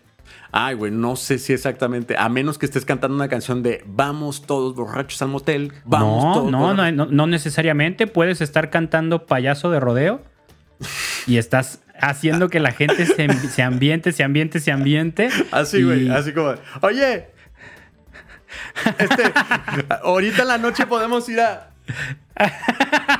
podemos ir a, volar- yo pongo 300. De regreso, güey. No, o sea, no digo que, que va por ahí la cosa, pues, pero, pero es esa idea que tú planteaste puede llevarnos a pensar eso. No digo que estoy de acuerdo en, en esa línea de pensamiento, estoy diciendo que alguien puede decir, pues es que tocando en esos lugares tú eres instrumento de pecado. Sí, claro. Ahí, ahí podríamos caer en esa onda, pero híjole, güey, ahí yo tengo tengo lo voy a decir tal cual. Creo que cada quien cada quien debe de hacerse cargo de sí mismo en ese aspecto, pues. Tú puedes cantar algo, pero si la otra persona este, decide algo, no creo que tú tengas como culpa o, el, o la responsabilidad, güey. O sea, no, el vato no va a llegar con Dios y va a Pasó decir- corriendo un payaso. Sí. Sí. Y es que no entiendo por qué pasan por aquí y pitan, güey. Van varias veces eso. Pero no, o sea, no creo que el vato llegue al, al cielo y diga, Señor, o sea, yo pequé, güey, pero, pero es que el vato de allá tocó payaso de rodeo güey, y a eso no me resisto, güey. A eso no Y me manches, resisto. güey. esa coreografía no la Sí. no, no, en no cuanto la morra gritó, ¡ay, vida mía! Me fui, me fui. No, güey, no lo creo de, ni, ni de chiste, güey. Ni de chiste. Pero, pero sí creo que, pues bueno, eh, hay situaciones en las que el enemigo, pues más bien tenemos que estar alerta. También la palabra de Dios nos dice, hay que estar con los ojos abiertos. Uno no sabe a qué horas va a venir el ladrón. Y el ladrón puede ser eso, el que te robe la santidad y, y hay que estar alertas, pues. No creo que, Eso que sea tú- nuestra responsabilidad. Ajá. Eso que tú dices, precisamente la iglesia lo, lo, lo aborda, la enseñanza de la, de la iglesia lo aborda en la cuestión de, de, de la participación formal o material en el mal, Mm. que ahorita es un tema súper en auge por la cuestión de los votos con los partidos políticos y que si votas por tal partido te excomulgan y ya no vas al cielo. Y, y- y mucha gente no entiende la enseñanza de la iglesia en cuestión de moral y ética de, de estos asuntos. Si tú estás tocando en un bar y alguien al escuchar tu música se ambienta, se emborracha y decide irse al motel con su chica o su chico, no es tu culpa. O sea, tú no es, sí estás siendo un par- estás teniendo una participación en el mal, pero es una participación eh, material. ¿Qué quiere decir? Que, tu presencia, tu acción fue parte de la ecuación. Pero tú no tenías intención de eso, tú no buscaste eso, tú no dijiste hoy, hoy voy a ir a tocar al bar para que la gente vaya y termine en el motel. Güey, tú, ah, tú platicando ya palabrado con el del motel, güey. Hoy te voy a de, mandar un montón de gente, Mira, güey. este es mi set list, estas son las que voy a tocar hoy, ¿no? O sea, vas a ver, te llegan tantos, ¿no? Güey. No, o sea, tú vas, tú vas y tocas porque es tu chamba. Claro, güey. Y habrá quien vaya, se tome una cerveza, se la pase poca madre y se vaya a su casa. Y habrá quien vaya y se meta quién sabe qué y termine quién sabe con quién y dónde, Claro, güey. ¿no? Sí, hay, Técnicamente, sí participaste en el mal, es una participación material, pero no hubo intención de tu parte, no hubo nada, o sea, tu responsabilidad es casi mínima, casi nula, porque no estabas buscando eso, a diferencia de que lo hicieras con la intención. Entonces ya tu participación sería formal. Sí, a menos que ¿Qué es lo con intención. Sí, claro. ¿Qué es lo que pasa? Exactamente. La diferencia radica en la intención. Y creo, es, es lo que pasa con la cuestión de, de los votos y el tema del aborto y eso. O sea, si tú vas y votas por un candidato que apoya el aborto porque apoya el aborto, o sea, que esa sea tu razón para votar por él, pues estás, forma, estás participando en un mal de manera formal. En cambio, si votas por él por otra cosa, porque es el menos peor, porque sus políticas de yo qué sé te convencen más y lamentablemente apoya el aborto, no estás participando en el mal del, del- del aborto formalmente. Claro. ¿no? Sí, eso. Pero bueno, verdad. ese es un tema punto y aparte. A lo que iba con esto es que precisamente tu decisión de, de- de seguir tocando o no tocando ese tipo de música en ese tipo de lugares, en ese tipo de eventos, debe de partir, tu cuestionamiento debe de partir de tus intenciones interiores. No creo que ninguno de nosotros vaya a un evento así pensando, voy a tocar ahí para que la gente se emborrache. No, bueno, de seguro sí hay quien, pero la mayoría de los músicos católicos no creo que lo hagan. Sí, no, no creo. Pero sí creo que tu intención a lo mejor no está bien orientada. ¿no? Ujú. Sí, si tú dices, yo sé que ese tipo de lugares, ese tipo de eventos eh, o este tipo de canciones no me, no me ayudan a buscar mi santidad, pero es mi chamba. Claro. Entonces estás poniendo como prioridad tu intención de ganar dinero y no de la santidad. Ajá, sí, es que es. Pero bueno, es que también tú sabes que tiene que trabajar, o sea, la persona tiene que trabajar. Pero no estoy planteando la idea de que dejen de trabajar. Sí, no, Estoy no, planteando la idea de que busquen un mejor trabajo. Eso sí, eso sí es importante. O sea, eventualmente puede encontrar un mejor trabajo. Pero. O sea, a lo que voy es la intención. ¿Tu intención es mejorar tu vida espiritual? Sí. Entonces búscate, Ah. empieza a buscar un trabajo que no te dañe tanto, Ahí- que no te ponga en riesgo tanto. Ahí sí, güey. ¿No? Ahí sí, exactamente. Pero, o sea, si tú te escudas diciendo, es que esa es mi chamba y es la mejor pagada que voy a conseguir y entonces no importa que ponga en riesgo mi santidad, ahí sí está mal, Sí, porque tu intención prioritaria es ganar dinero, no la santidad. Sí, exactamente. Ahí sí estaría mal. Ahí sí estaría muy mal. Que ojo, la intención de la persona no nos da permiso de llegar y, e imponer opinión otra vez, ¿no? Volvemos al mismo. Exacto. O sea, nosotros como agentes externos tenemos que llegar y preguntar, oye, ¿y por qué no buscas otra chamba? Oye, ¿y por qué te dedicas? ¿Por qué estás ahí? Oye, ¿y por qué? Ah, pues es que no tengo más chamba, es que es muy bien pagada.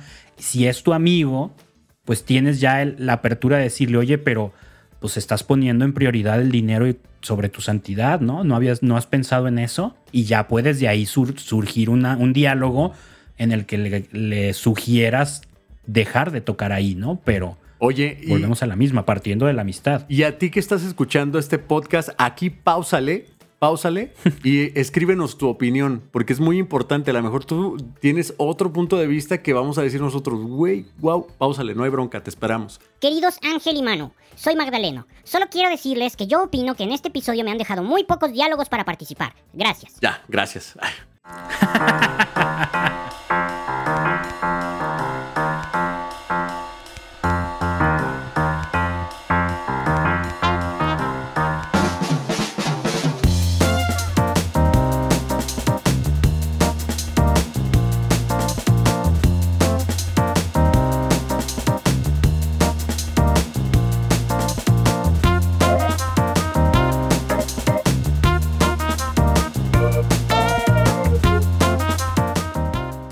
Y pero sí, exactamente. Es que es un tema, uh, wow, en donde alguien puede hacer que cambiemos de opinión, pero sí sería muy interesante el conocer algo o algo, alguien que esté pasando un momento similar y que diga, güey, es que no tengo yo salida, no tengo yo manera de, de, Exacto, de salir. que, Que lo gacho está en que te convenzas que no tienes salida, ¿no? Porque a final de cuentas siempre hay salida, a final de cuentas siempre hay maneras de, de, de irte por otro lado y, y conseguir un, un mejor resultado, ¿no?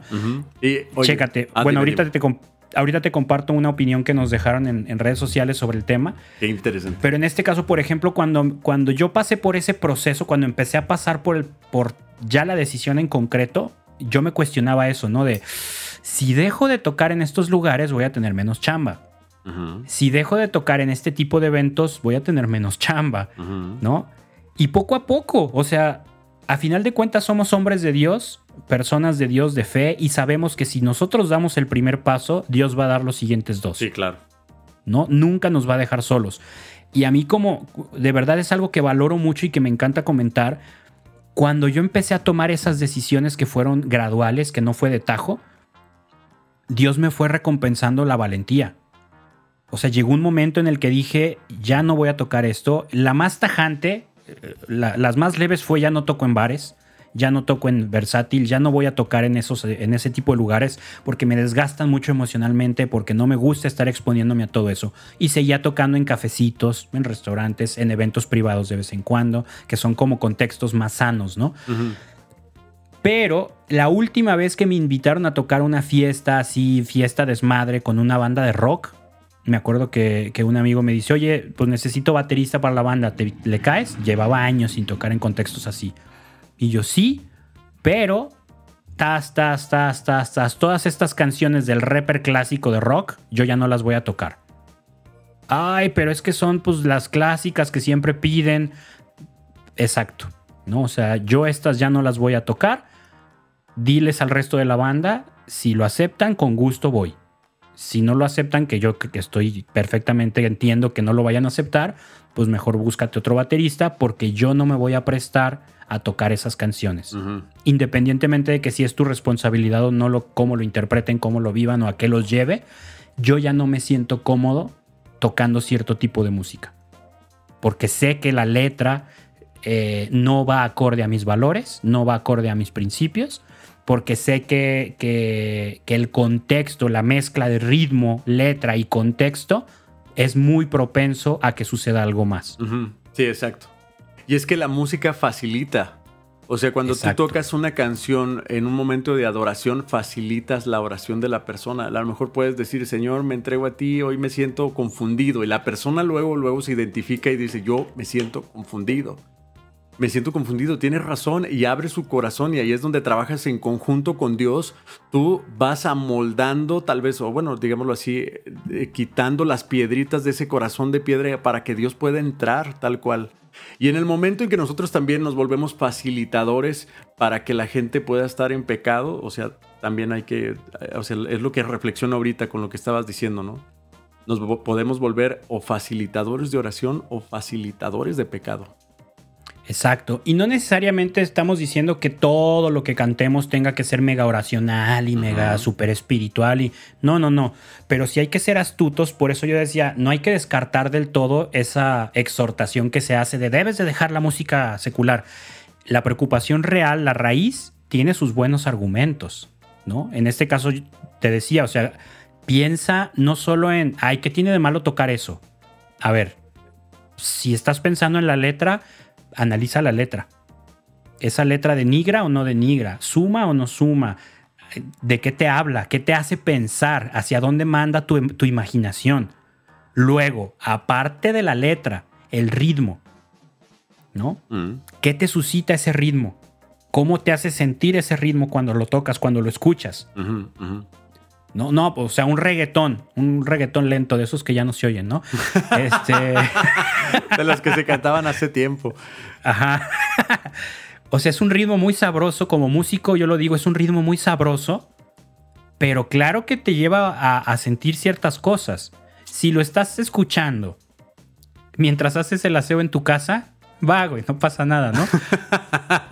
si la letra no es denigrante y el ritmo es así como medio cachondón, pero estás, pero estás haciendo el aseo en tu casa, va, te la paso. Pero si la letra denigra, si el ritmo es así y lo vas a tocar en un bar o en una fiesta en donde el contexto facilita que la gente caiga en pecado o tú mismo caigas en pecado, ahí sí creo que vale la pena reflexionar si, si hacerlo o no hacerlo está bien.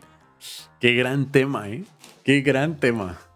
O sea, alguien más puede llegar a pensar lo que te decía. O sea, es que qué culpa tengo yo. Pero sí, es que estás. Tú estás Es que amasando la masa de sea, todos los el- demás también. Exacto, en, en concreto, en concreto, no está en ti que alguien peque o no en, ese- en, esta- en este contexto, pero sí puedes evitar, o sea, no nos podemos quedar, como cristianos, no nos podemos quedar con, con la satisfacción de decir, ah, pero no es mi culpa. No, pero si puedes hacer algo porque el otro lo evite, tienes que hacerlo. Claro. Si puedes hacer algo por reducir el riesgo de margen de los demás, debes de hacerlo. No es estaría chido que lo hicieras. Debes. O sea, es nuestra obligación como cristianos reducir el margen de posible pecado de cualquier otra persona. Oye, y es que también puedes entrar en un pecado de omisión, ¿no? Porque Exactamente. Estás viendo cosas que no están bien y el hacerte de Y la no estás haciendo gorda, nada para Güey, eso tal vez también te hace propicio. Y, y lo gacho está en que la, ma- la mayoría de las veces en las que evitamos eso o caemos en esas circunstancias, todo gira en torno al dinero. Es que es chamba. es que cómo no sí. voy a trabajar. Es que cómo no voy a aceptar ese evento. Sí, sí, sí. sí. Y, y chécate, o sea, ve el nivel de magnitud de esto. O sea, ahí estamos, estaríamos faltando, estaríamos atentando contra el primer mandamiento. Amarás a Dios. sobre todas las cosas. Si tú le das prioridad a ganarte esos pesitos, esos dolaritos, esos lo que sea, a costa de no cuidar el ambiente para que sea, no sea propicio de pecado para otros, estás amando más al dinero que tu identidad cristiana. Oye, Y no estamos, o sea, es que no nos podemos quedar con ese, ah, no es tu culpa. Tú no los llevaste a pecar, tú no les pusiste una pistola y les dijiste pequen. No, no, no, es que nuestra obligación como cristianos no es, ay, no hacer que no pequen los demás. O sea, nuestra obligación es evitar hacer que, que, que no- o sea, hacer lo más posible porque otros no pequen. Eso es amar al prójimo. como le dijeron a Peter Parker, ¿no? un gran poder conlleva una gran responsabilidad. Y es que la música Exacto. sí es un gran poder que Es un conlleva gran poder. una gran responsabilidad. Y toda la ventaja que le vemos a la música como herramienta de evangelización, todas las ventajas que es súper accesible, que todo mundo escucha música siempre, que, que- que puedes tocar corazones, todo eso al mismo nivel se puede usar para el mal. Sí. Y mientras no lo hagamos consciente, el demonio puede usarlo. O sea, mientras tú hagas música inconscientemente, el demonio la va, a bus- va a buscar usarla para su beneficio. Sí, es que la vida sigue, no nada más creas o no, la vida sigue. O sea, tú lo puedes ver cuando vas a, a la tienda, al supermercado. ¿Por qué no ponen rock? ¿Por qué hay bossa nova? Tranquilidad, papá, tranquilidad. Te tiene la música ahí, la chica de Ipanema, para que estés ahí paciente y escojas lo que quieras con calma. Y hay lugares en donde la música es así de volada, de volada. Ha sido estas tiendas pues de, de ropa en donde la música está así como... mm, mm, mm. Eso, ¿no? Que no te que la pienses. flujo. O sea, llega, agarra, compra, vete. Exacto, llega, mira y vete, porque aquí la cuestión no es que te tardes, aquí la cuestión es, es que el flujo sea constante. Circules. Y eso, eh, tú puedes decir, pues no, pues incluso tú buscas en YouTube música de elevador y ahí te va a aparecer, pero esto tiene un sentido, es porque la música influye en ti. Exactamente, tiene un poder muy grande y nosotros como artistas debemos de ser conscientes del, del alcance que tenemos en todos los contextos en los que nos desenvolvemos. Porque vamos a, hacer, vamos a rendir cuentas de cuánto amor le pusimos a lo que hacemos, ¿no? No nos van a decir, a ver, ¿cuántos pecaron por tu música? Pues no, no podemos saber y no está en nuestras manos. Claro. Pero sí nos van a preguntar cuánto amor le pusiste a la música, a, a tu vida como músico, ¿no? Y cuánto amor se traduce en cuánta atención le pusiste, cuánto cuidado le pusiste, cuánta preparación le pusiste, ¿no? Porque algo que amas, le pones atención, le dedicas tiempo, lo cuidas, lo presentas bien, lo usas en los mejores momentos, no, no, no hacia lo baboso. O sea, amas una guitarra, no vas y la usas cantando en los camiones. Sí, claro, sí. No, tu, tu guitarra que más te gusta la usas en tus conciertos chidos Exacto. donde sabes que no se va a arriesgar. Entonces, lo que amas lo cuidas, lo expones de manera correcta, ¿no? Entonces, eso, tú, tu talento como músico, hay que hacerlo, hay que ponerlo en práctica de forma consciente, no en automático, no dando por hecho que no es tu responsabilidad lo que suceda. Sí, es necesario que abras los ojos y sepas que sí es una gran responsabilidad y estudia, o sea, eso es importante, estudia lo que te provoca la música, estúdialo. Eso está genial, el que sepas qué provoca lo que haces. Sí, incluso, Sí, eso está muy, muy bueno. incluso en qué tonalidad puedes comenzar como para hacer sentir a alguien paz. Eh, si es- quieres aventarte un solo, existen pues exactamente los modos para que sepas de qué lado empezar para dar, entender tal idea. Tienes que entender que sí es una gran, gran responsabilidad. Qué gran tema. Y a lo mejor alguien puede decir, ah, entonces sí, entonces sí está mal. Está muy mal el tocar música secular. Ahorita me acaba de caer el 20, me hace que lo tengo que dejar. Y el que lo esté tocando es un pecador.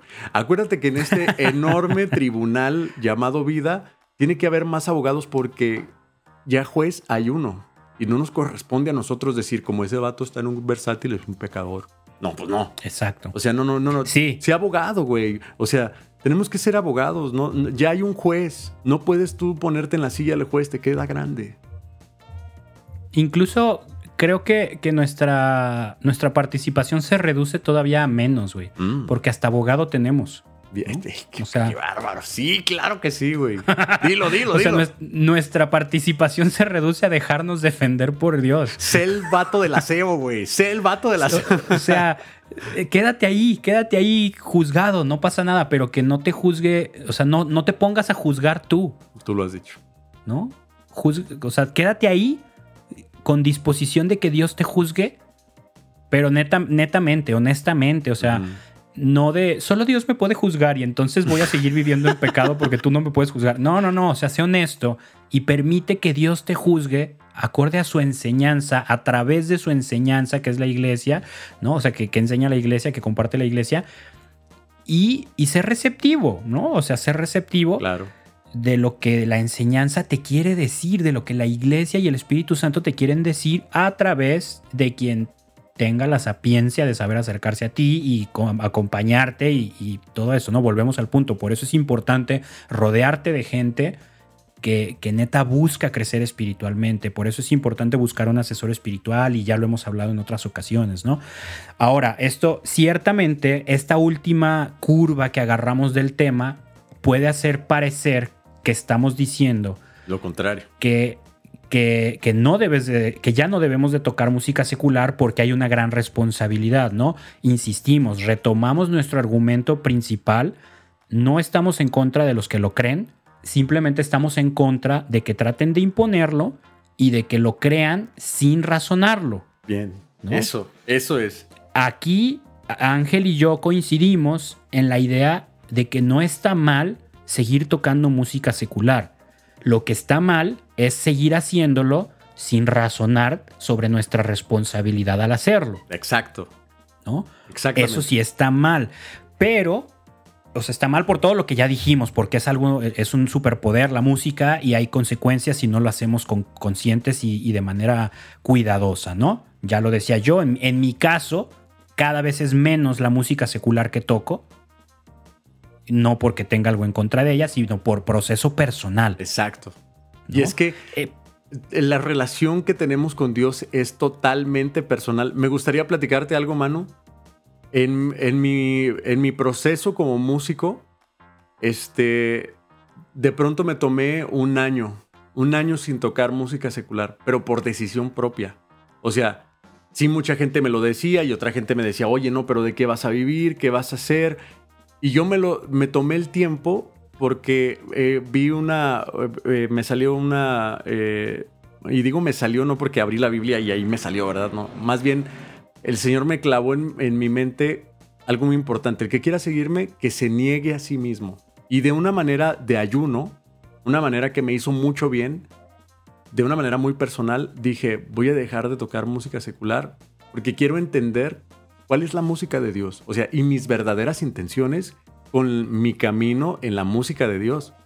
Porque tengo que decirlo y abiertamente, no pasa nada, eh, yo me sentía iba a tocar algún lugar y sí me sentía medio alzado. Yo decía, es que cada vez que voy a la oración, güey, se oye bien chido. O sea, la, oración se oye chido por mí, güey. O sea, y, ya empiezas a ver, hay alertas, alertas porque te das cuenta de que eh, lo que estás cantando se oye muy bien, pero no estás teniendo el fruto que tú deseas, ¿no? Tú dices, pero ¿por qué espiritualmente me siento así? Es porque no estás haciendo de provecho lo que es, ¿no? Y dije, ¿sabes qué? voy a dejar un poco esto porque quiero enfocarme a realmente qué es a lo que me estoy dedicando. Si es música de Dios, sí, exactamente, pero ¿cómo es el entorno? ¿Qué es lo que realmente es seguir a Dios a través de la música? Y estuve un año así. Agradezco a la comunidad de hijos de Dios que viendo que dejé mi trabajo, ellos muy, muy, de una manera muy desprendida, decidieron a, apoyarme económicamente. Ellos decían, no te preocupes, en tu proceso nosotros te ayudamos. Y justamente como lo habíamos platicado, Manu, Sergio Tamayo, que fue este, pues el orquestador de, esta obra, me dijeron, no te preocupes, en tu proceso, fulano, mengano, mengano, mengano, te vamos a dar algo de lo que ganamos en la quincena para que tú vivas tu proceso como debe de ser. Y me ayudaron muchísimo, muchísimo. Porque no nada más era aportar, sino de platicar entre amigos cómo estás, cómo te sientes, cómo vas en tu proceso. Claro, sin presionar ni nada, solamente con mera curiosidad y amistad. Curiosidad fraterna, ¿no? Exacto. Que esa tendría que ser muy siempre antes de la corrección fraterna, la curiosidad fraterna. Ah, qué curioso. A ver. Y eh, sí, o sea, es el, el, saber cómo está, saber por qué, saber cuándo, saber cómo lo hace. Ándale. En vez de corregir lo que hace solamente porque creo que está mal, ¿no? Sí, exacto, tú lo has dicho.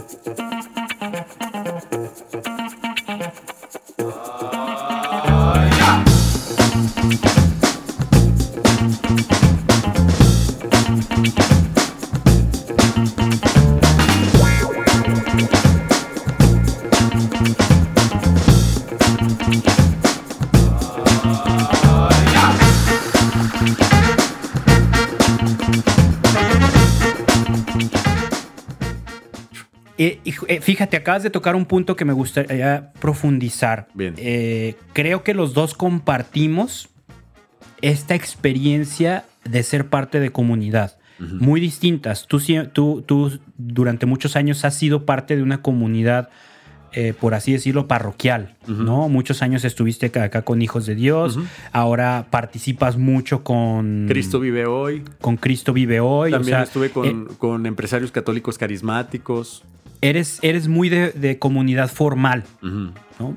Yo tengo la experiencia de vivir en comunidad, de, de tener esta cercanía de comunidad de manera informal, con un grupo de amigos que nos juntamos, tomábamos clases de Biblia, crecimos en la fe y, crecimos en la vida todos juntos los últimos años.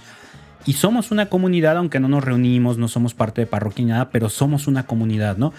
Y dentro de, con todo y sus diferencias, los dos hemos vivido esa bondad de ser parte de una comunidad, de ser músicos y ser parte de una comunidad. Y nos hemos visto muy beneficiados por ese, por ese binomio, ¿no? De ser músicos y, parte y ser parte de la comunidad.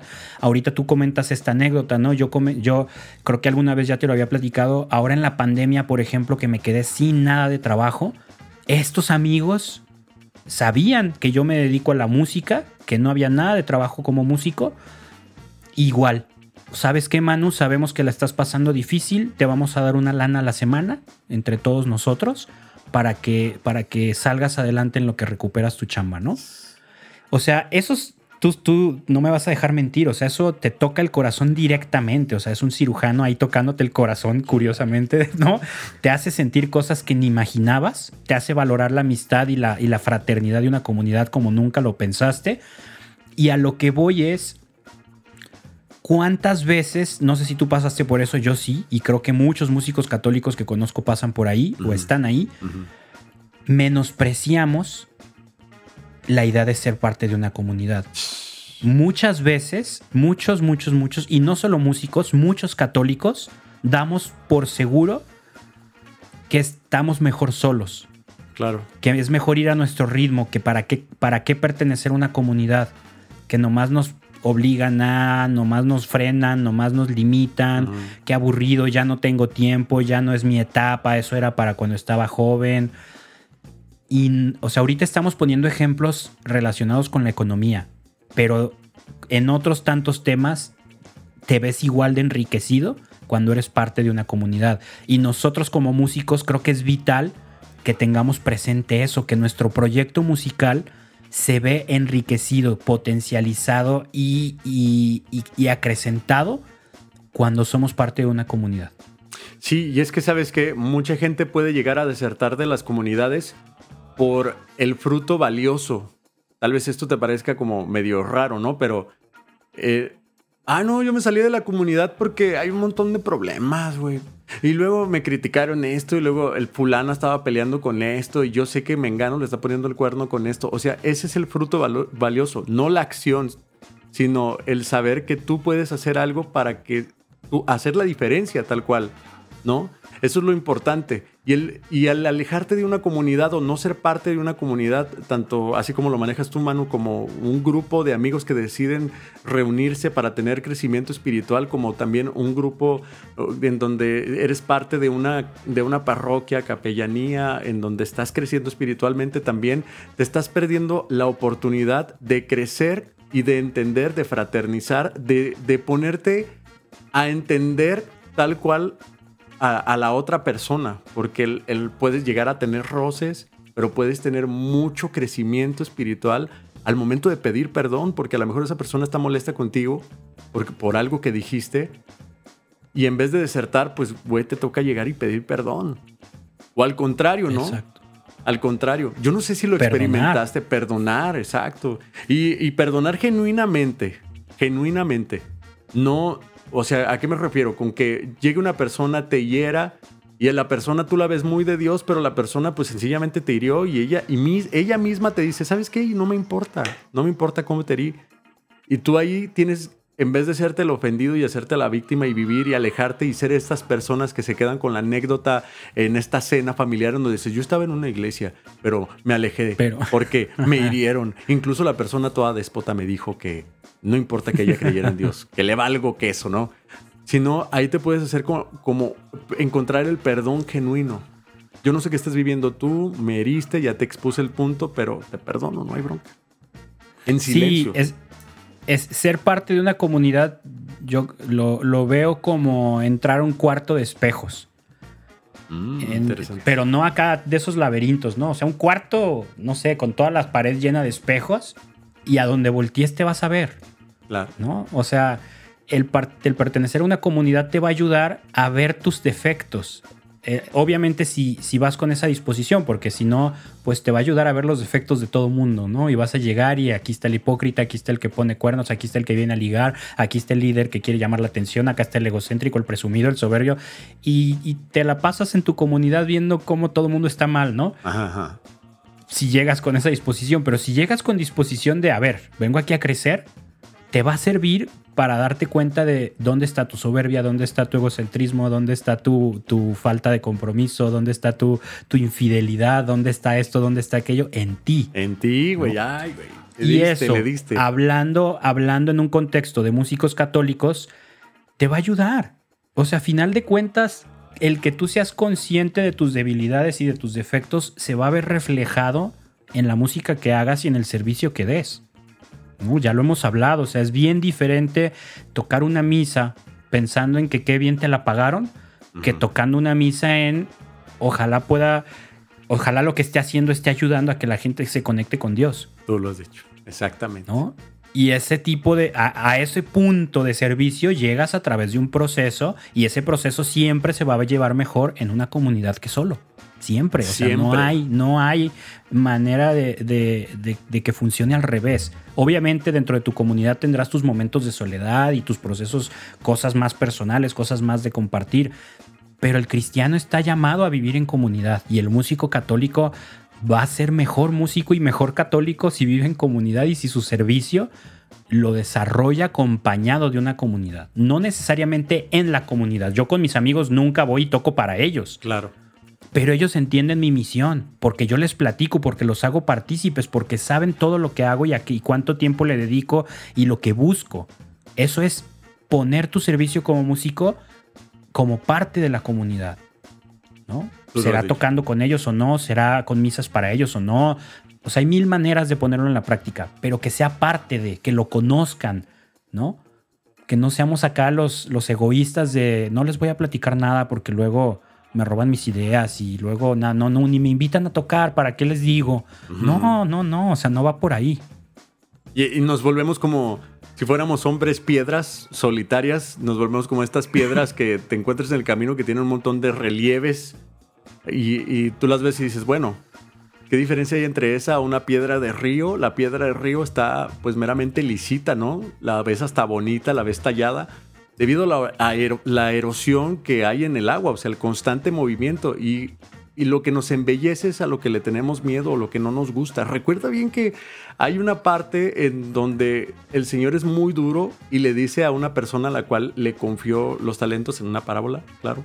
Le dice, siervo malo y perezoso, pero porque este siervo le estaba diciendo, es que como yo sé cómo eres, o sea, que, que cosechas en donde no has sembrado y, y tú lo puedes traducir en estos momentos como de, es que, eh, qué hueva, güey, tener que aguantar al vato que hace esto, recibir órdenes, estar con una comunidad, cumplir con un horario, con ciertas responsabilidades, vaya disciplina.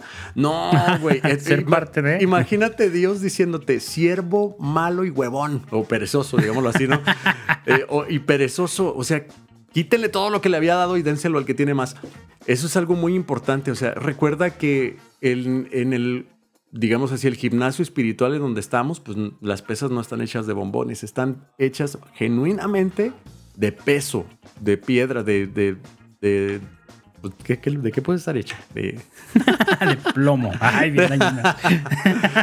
Pero sí, Sí, exactamente. exacto. O sea, ser parte de una comunidad implica el- la exigencia y el compromiso para crecer, ¿no? O sea, no vas a que te soben la espalda y ya, que sí Claro. te la soban cuando la lo necesites, pero no solo eso. ¿no? Oye, una cosa y así rápida. No sé si te pasó. En una comunidad aprendes a ayudar a, a- a la gente, ¿no? Claro, vas, haces un apostolado tal vez a, a alguien que está en situación de calle, eso es muy lindo, pero cuando te toca ser ayudado, ¿no te pasa? ¿Cómo? Sí, Ángel, tómalo. ¿Qué? No, pero no, no manches. Y eso también implica de mucho esfuerzo, también tienes que dejarte ayudar. Sí, en mi caso no fue así, pero sí entiendo el punto. Tú, "Venga, nerd, venga". sí. Oye, te vamos a dar dinero. Y voy, vas tarde, mijo, vas tarde. Llevo dos semanas que no me dan, ¿no? ¿Tan poquito? Pinches vatos, güey. Y dicen quererme. Agarrados, ¿eh? Así tú mirando a alguien, ¿no? Vuélveme a decir te amo en Cristo, güey. Esto no es te amo en Cristo, güey. Vuélveme a decir. Esto apenas llega a TA. Tres de No, 500 pero- completan la M y la O. ¿Quién da tres de 500? No, sí, e- entiendo el punto, ¿no? De que muchas veces por, por esta onda de orgullo dices, no, ¿cómo, ¿cómo me vas a ayudar? ¿Cómo voy a permitir? No, claro que no. Y, o sea, no. A final de cuentas, eh, hay que entender muy, muy, hay que tratar de tener claro y presente en toda nuestra vida de cristianos las, las implicaciones de ser cristiano, que son muchas, ¿no? Y una de esas es, entiende que necesitas ayuda. claro. ¿no? Entiende que un cristiano, o sea, un cristiano debe de tener presente que necesita ayuda, es parte esencial de ser cristiano, porque entendemos nuestra imperfección y entendemos que solo Dios nos va a sacar de ahí, ¿no? Me acuerdo una vez estábamos armando un proyecto de música católica para un evento y, e invité a varios músicos de distintas bandas y armamos un ensamble, ¿no? Claro. Y el guitarrista, yo estaba ahí fungiendo como, como productor, arreglista, entonces yo les puse el rapper, les decía, este se toca en tal género, este en tal velocidad, aquí vamos a hacer esto, y ya ellos ahí van montando, aportaban ideas y todo, pero la decisión era mía, o sea, yo armé el proyecto. Y me acuerdo que un día se puso tensa la cosa y el guitarrista me dice, es que yo no quiero tocar eso. Y le digo, es que no te estoy preguntando. Vas a tocar eso, te toca a ti porque el otro guitarrista está haciendo esto y bla, bla, bla, bla, bla. Pero es que yo no quiero, no creo que suene bien. Y le digo, es que no te estoy preguntando, yo decido qué se hace o no y vemos si suena bien o no. Y si no suena, me vas a decir y me lo van a decir y lo vamos a corregir. Pero yo decido cómo probamos y qué probamos. Y se puso más enojado y discutimos. Y me acuerdo, me marcó mucho porque me dice, es que a mí no me gusta que me digan qué hacer o qué no hacer. Y le digo, pues entonces te equivocaste de religión, güey. Y se quedó callado, ¿no? Y le digo, yo sé que no es así la interpretación eh, más correcta del cristianismo, pero lo hablábamos el otro día con lo de los directores espirituales y todo eso. O sea, a final de cuentas, en muchas ocasiones de tu vida de fe, alguien te va a decir qué hacer y qué no hacer. Sí, es verdad. Es verdad. ¿no? Y la iglesia no lo enseña así, lo enseña, lo enseñamos como, o sea, esto es, la- Dios nos, nos, nos dice por dónde, porque es nuestro mejor, o sea, es para alcanzar un mayor bien. Sí, es esta Pero onda. si te, Ah, es- quiero tener un trabajo en la mañana, pero es a las 7 de la mañana. Ah, entonces no. O sea, güey, exacto, ¿no? Entonces, tien- no. tienes un sí, fin. exactamente. Quiero alabar a Dios en este ministerio, que güey, hay reglas y hay un líder, tienes que cumplir. No es como el soberbio de Manu, no, o sea, no. Exacto, que pudo haber sido y que pude haber hablado mal, pude haberme expresado mal, no lo niego y no lo, no lo dudo. Pero a lo que iba es esto de entender la- la- las implicaciones que, es, que, que lleva a ser cristiano. Claro. O sea, tienes que entender que hay cosas que tienes que hacer. ¿No? Si tú tienes ese ruido interno de no me gusta que me digan qué hacer, te va a costar un chingo de trabajo ser cristiano, güey. muchísimo, muchísimo. Si tú tienes ese ruido que tú decías de no me gusta que me ayuden, híjole, te va a costar un chingo de trabajo ser cristiano. No me O gusta sea, ayudar. implicaciones. Igual. Ajá, te va a costar un chingo. O sea, hay cosas básicas para ser cristiano, como dejarte ayudar, entender que necesitas ayuda, ayudar a los demás, entender que hay cosas que no puedes hacer y alguien te lo va a decir. Sí. ¿no? Y otras tantas. Pero bueno, ya cerramos esta tangente de comunidad y, implicaciones de ser cristiano.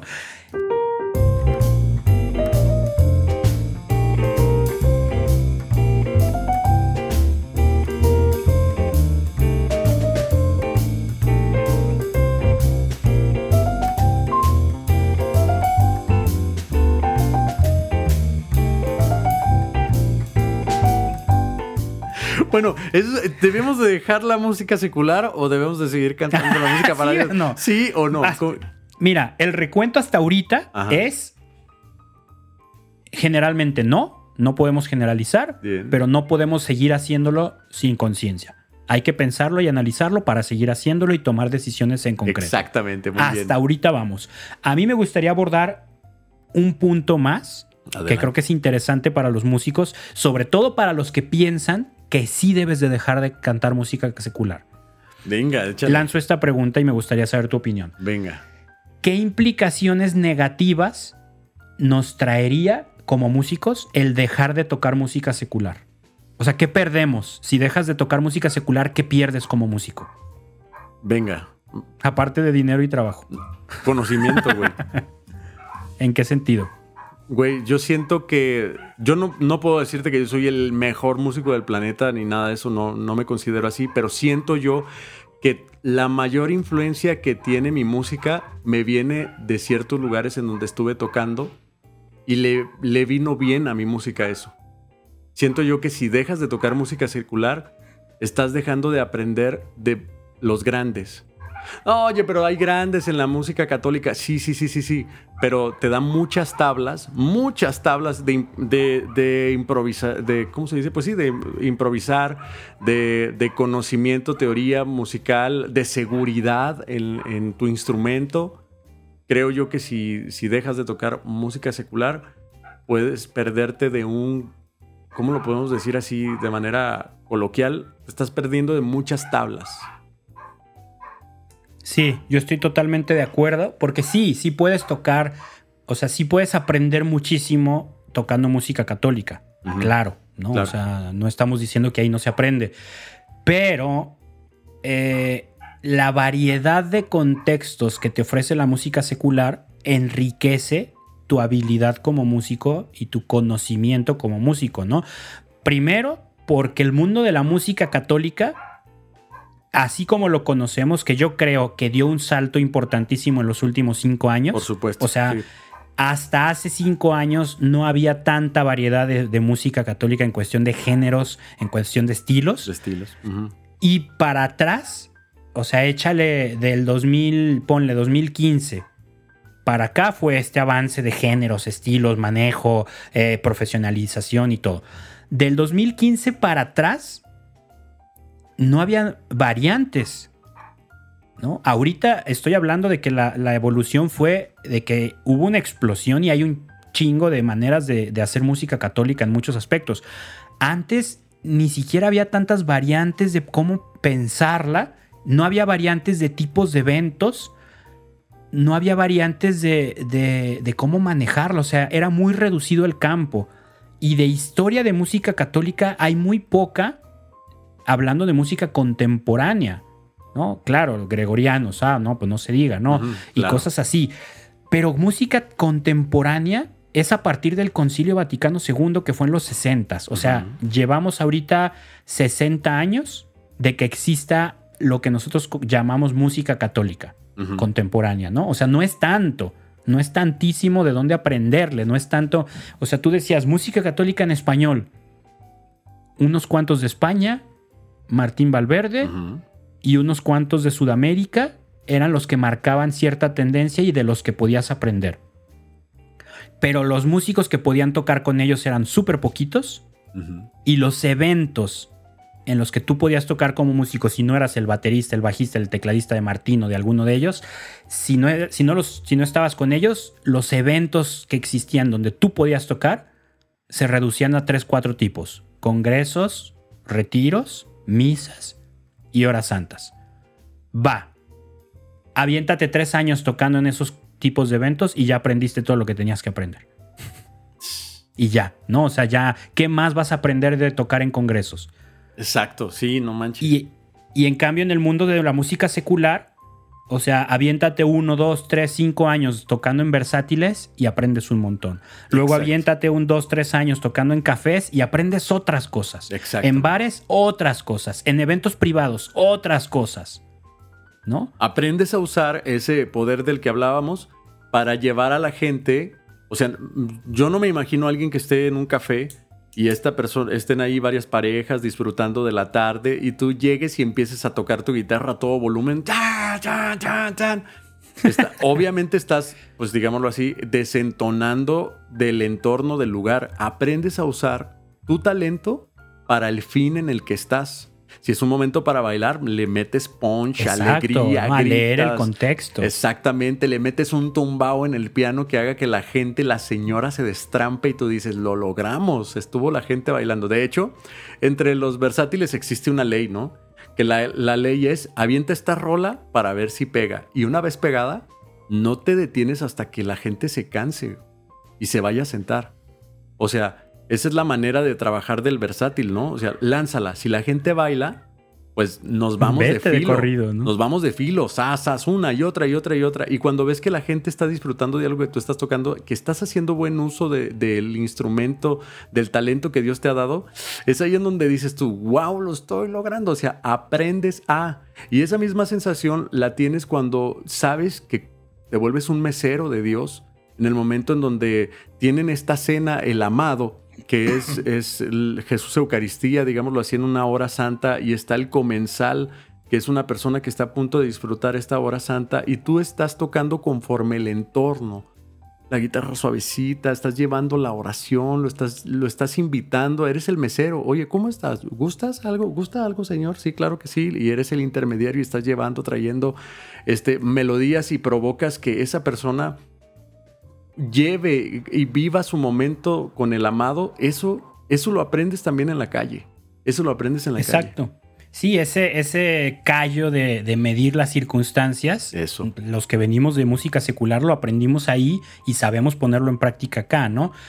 Otra cosa que yo también creo que perderíamos si dejáramos de tocar música secular sería, perdón, la versatilidad de ideas. Porque a final de cuentas es una realidad triste para mí, a mi parecer, pero es una realidad. El mundo de la música católica eh, se vuelve un vicio, ¿no? El mismo público siempre te pide las mismas canciones. Eh, los grandes ya se la viven tocando siempre su mismo repertorio. O sea, por ejemplo, acá con Martín, estamos planeando la gira de los 40 años. Y, y, dice, no, pero las imprescindibles pues no las podemos quitar porque la gente nos lincha. Y las imprescindibles son 15. o sea, no friegues, ¿no? pues a Marco le pasa igual, a Kiki le pasa igual, a John Carlos le pasa igual, a Atenas le, le pasa igual. O sea, ya tiene, la gente les va a pedir siempre lo mismo, ¿no?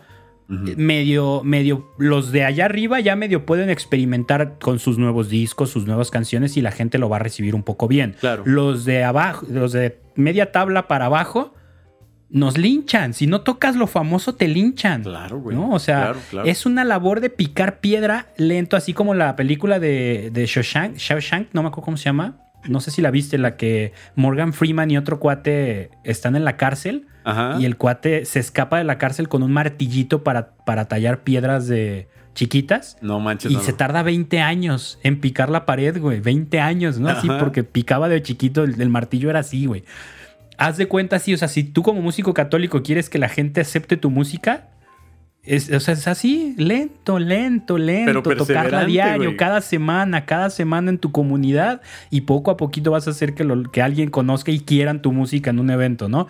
Pero, pero por lo regular llegas, tocas algo nuevo y no, no es bien recibido. Siempre canta el león de la tribu, canta el granito. Claro, y tocas otro género de música y esa no, mejor algo bailable, mejor algo rock. Si no tocáramos música secular, estaríamos tocando lo que la gente quiere acá y nadie sonaría diferente, nadie tendría ideas nuevas. Todos estaríamos tocando lo mismo, lo mismo, lo mismo, mismo rapper, mismo estilo de letras, mismo estilo de canciones.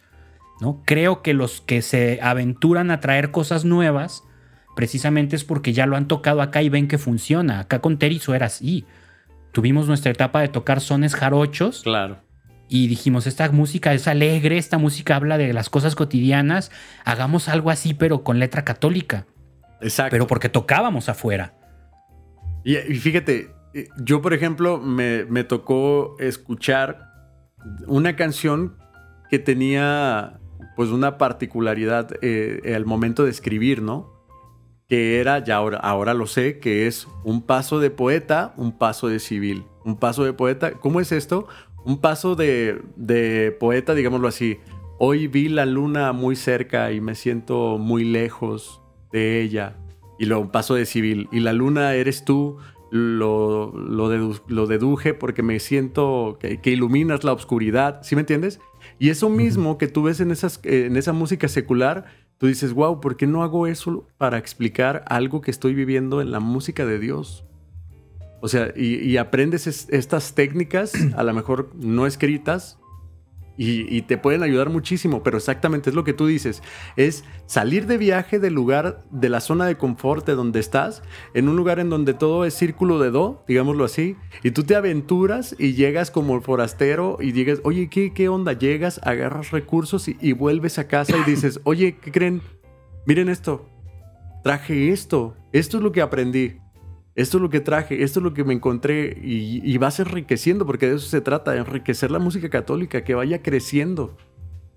Exacto, ¿no? Y a final de cuentas, si lo que queremos, eh, a lo mejor los litúrgicos, a lo mejor los de adoración, los de alabanza, no, pero los músicos evangelizadores, uh -huh. los que quieren evangelizar, o sea, dar a conocer el Evangelio, necesitan pensar desde una perspectiva de, de, desde los zapatos de quien no conoce el Evangelio. Uh -huh. Para ellos es tu música si eres músico evangelizador, ¿no? Entonces, imagínate si solo sabes tocar música católica en el sentido de, de ah, los mismos acordes, los mismos ritmos, los mismos arreglos, pero resulta que a quien le quieres llegar no escucha música católica, pues no le va a gustar. Exacto. Si todas tus canciones suenan a coro de parroquia, no te va a escuchar. Uh -huh. Necesitas aprender a tocar música como la que él escucha. Pues tienes eso. que aprender a tocar esa música, ¿no? O sea, aprender esos géneros, esas armonías, esos, esas melodías, esos arreglos, esa producción. Necesitas aprender a hacerlo para ganarte un lugar en su, en su reproductor de música. Y exactamente, tú lo has dicho, ¿eh? En su reproductor de música que para mucha gente es sagrado. Y, y, el ganarte un lugar ahí es de verdad haber entrado a una liga un muy grande, es un gran logro. Incluso tienes que ver que hay, hay un, como un término muy despectivo que dicen, eso suena como a coro de iglesia. ¿No te ha tocado escuchar eso? sí, sí, sí. No, eso suena como muy de iglesia. O sea, te están diciendo, eso suena chafa. Güey, tenemos que cambiar eso suena ese... aburrido, suena tedioso. Suena ¿no? tedioso. Hay que cambiar ese término. O sea, y, y, me refiero a, a, al, al traer frescura. Oye, pero bien puede ser que es, escuches un arreglo muy interesante eh, y aprendas algo muy importante, a lo mejor de una canción de, que no habla de algo muy positivo, ¿eh? Yo creo que es válido, ¿no? Él dices tú, qué fea canción habla de esto y de esto y de esto, pero estuvo muy chido el arreglo y me lo robo y me lo llevo, ¿no? Sí, sí se vale. Ahí ya estamos hablando del tema de, de, escuchar y no tanto de tocar, que bueno, también hay gente, o sea, hay para todo, ¿no? Uh -huh. Yo también conozco gente que dice, no deberían de escuchar música que no sea católica. Híjole, o sea... Te estás perdiendo de... Ajá, no, es como si, por ahí lo comentaron en redes sociales, ahorita lo vamos a compartir. O sea, es como si nomás leyeras la Biblia. Claro, güey. O sea, no lees otras cosas, no lees nada ¿no? O sea, es, es como una tendencia, una, una, línea de pensamiento muy extremista, muy fanática. Y acá es lo mismo, o sea, necesitamos conocer, necesitamos escuchar y necesitamos aprender a tocar todo eso para venir y enriquecerlo de casa. Exacto. ¿no? O sea, a final de cuentas, obviamente, cuidando el detalle, dirás, oye, este tipo de música, ¿sabes qué? Está súper buena, pero la letra, pues no, ni al caso. Bueno, sácale lo que puedas sacarle de provecho y, y desecha lo demás, ¿no? O sea, no, no estás obligado a, a, escuchar mil veces la letra que te habla de cómo denigrar a las mujeres y todo, pero porque el arreglo está padrísimo, ¿sabes? Eh, o sea, es, es, es, aprender a tener ese, ese discernimiento de, a ver, esto lo estoy escuchando profesionalmente para sacarle dos, tres arreglos, para aprender a hacer esto, a ver cómo hizo esta secuencia de acordes, cómo hizo este arreglo de voces. Ya lo aprendí con permiso y continuamos y busco una nueva, ¿no? Exacto. Al alguna vez me pasó que necesitaba hacer un arreglo de merengue y me llamaba mucho la atención lo que estaba haciendo Calle 13 y encontré una canción que se llama Vamos a portarnos mal, que precisamente pues no te invita a nada bueno, pero güey, los arreglos estaban Güey, yo dije, esto está genial, hay que traérnoslo, pero sí, claro, o sea, implicó el escuchar de una manera madura esa canción, pues. Sí, es, es simplemente, eh, lo acabas de decir, tener madurez. ¿no? Escuchar, escuchar y tocar lo que enriquezca tu, tu servicio, tu manera de servirle a Dios y sin miedo, sin ese prejuicio de no, no, es que si tocas eso te vas a condenar y no, no es cierto, ¿no? O sea, por tocarlo no, no te vas a condenar, ¿no? Este, y no puedes asegurarlo y no puedes estar juzgando a alguien por hacerlo, o sea, no, es, a lo, creo que a lo que queremos invitar a, a los podescuchas con este episodio, a no creer que en sí la acción de hacerlo está mal Exacto. O sea, la cuestión radica en la intención con que se hace y la decisión se debe de tomar partiendo del proceso personal, partiendo del llamado, ¿no? Porque luego ahí dices que tú te dedicas a la música católica, solo deberías de tocar música católica. Pues es que a mí Dios no me está llamando a eso.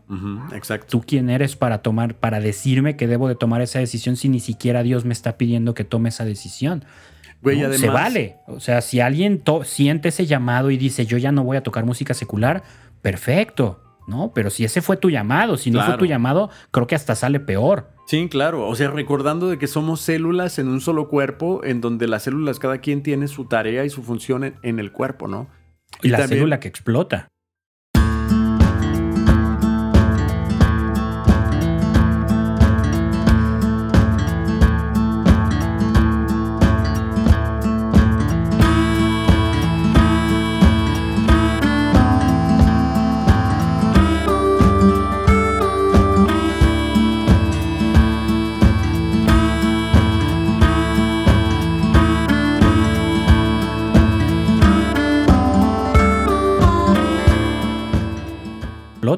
Exacto. Bien dicho. También recordando que, Este ya se me fue la onda. Chihuahua. Ah, perdón. La moto, güey. ah, sí. Te explotó la célula. Sí, güey. La neurona que explota, güey. Oye, pero ibas a dar un comentario, ¿no? Ibas a leerlo. Eh, mira, te voy a compartir ya para irnos acercando al cierre del episodio. Acercando. Lamentablemente tan rápido. No puede ser. no me imagino cuánto tiempo tenemos, pero vamos bien. Mira, eh, en redes sociales preguntamos, ¿los músicos católicos deben dejar de tocar, cantar música secular, de interpretar música secular? Para mi tranquilidad, el 89% de los que opinaron están dijeron ni madres. Y solo el 11% dijo o vi, o sea, el 11% está de acuerdo en que sí, los músicos tendríamos que dejar de tocar música secular y el 89% está en contra de esa idea. Y les pregunté el por qué opinan eso. Entonces vamos a, ver qué dicen. Eh, el que dijo que sí, que fue solo uno, dice esto.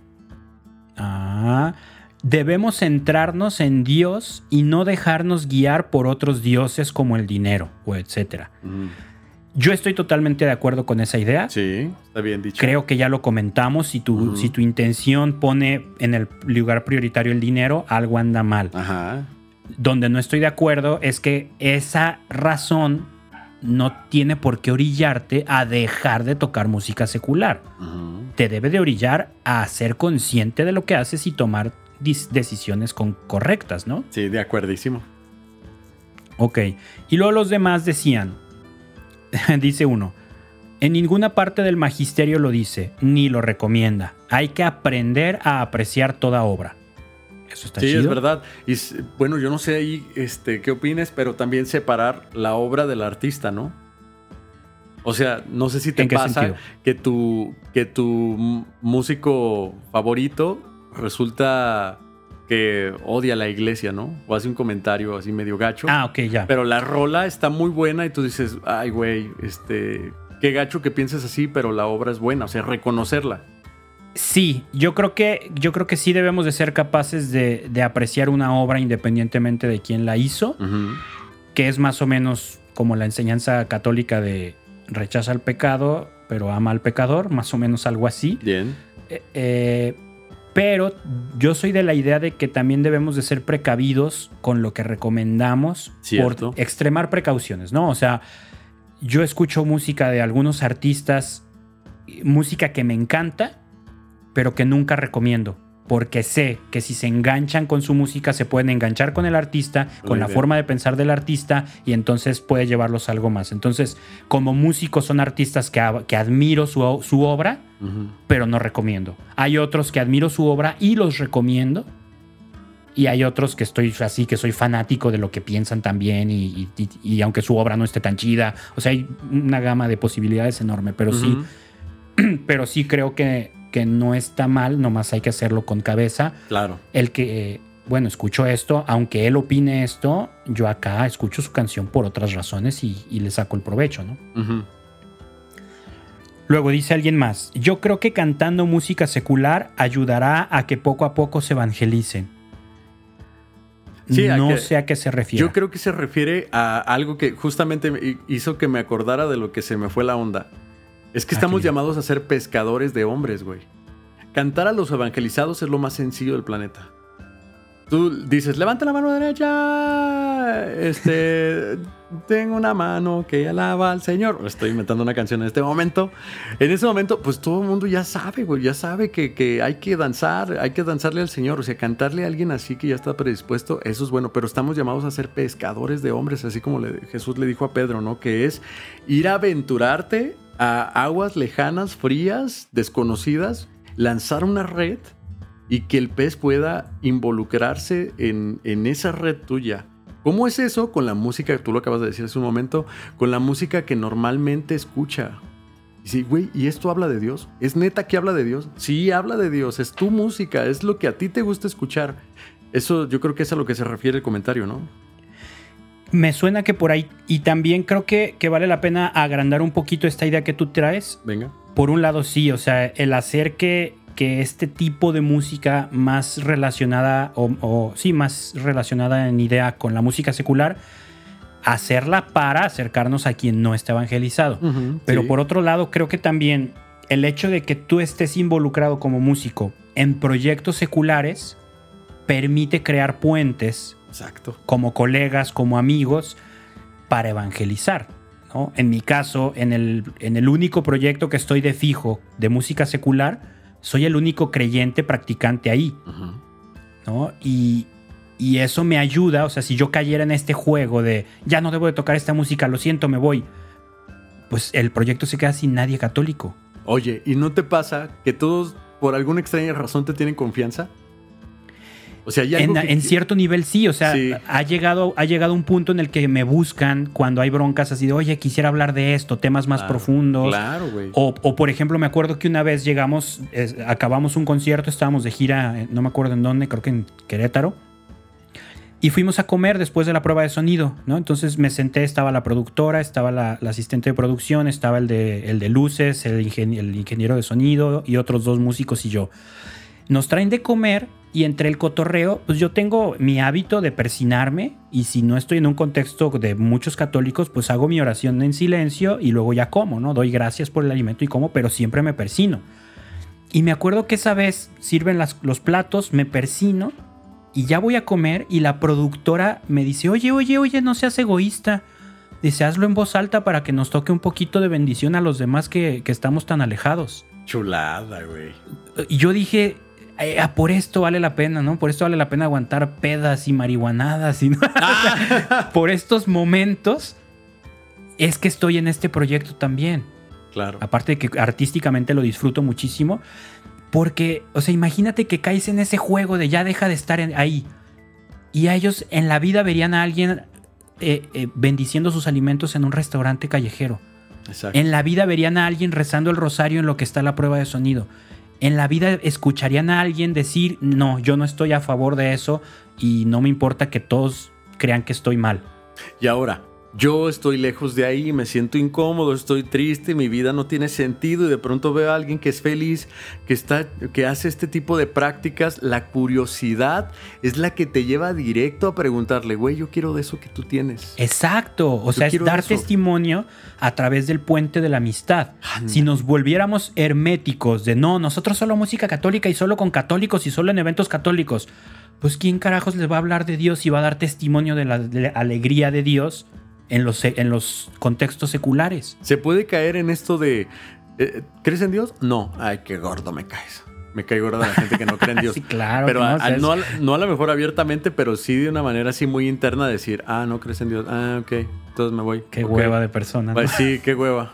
No, o sea, güey, tenemos que entender que somos nosotros un evangelio, tenemos más bien que ser un evangelio vivo. Y aquí es donde cabe mi frase que la meto en todas partes. De ver, dan ganas. Exacto. Y, es que es verdad, o sea, tenemos que, tener, tenemos que entender que hay mucha gente alrededor de nosotros, nosotros desconocemos quién es, pero se te van a acercar, eso suele pasar. Cada vez que tú tienes la felicidad en tus acordes, en tu cara, la gente que tiene problemas, que vive en un momento de aridez, o puede ser aridez espiritual o aridez en su vida en general, se acercan a ti porque hay algo que emanas. Hay algo que emanas.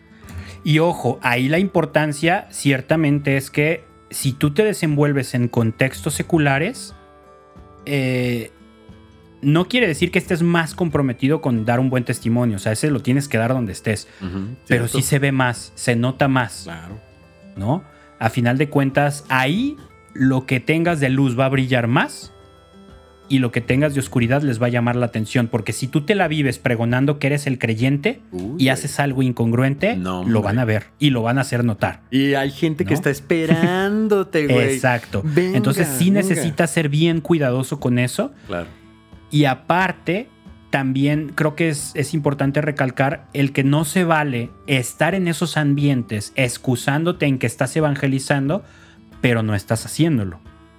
Porque también podemos caer en, no, no, yo sigo yendo al bar para evangelizar a mis compas. Y eres el primero que se emborracha, estás ahí mintiendo, estás ahí viendo muchachas cuando estás casado, o sea, no, no, no, no se vale excusarte en que yo estoy ahí para evangelizar y realmente no estás haciendo nada. Sí, claro, y es que caes en esta, en esta modalidad de ponerte máscaras, ¿no? Hoy es domingo, domingo de misa, soy católico, ¿no? Y hoy es sábado, el sábado me pongo el traje de Willy, o sea, de Willow. Exacto. o sea, no, es, es importante saber que, creo yo, que ser congruente, claro, eso pues, sin duda, ¿no? Ni mencionarlo, pero también el saber que tus acciones es donde dejas bien parado a Jesús.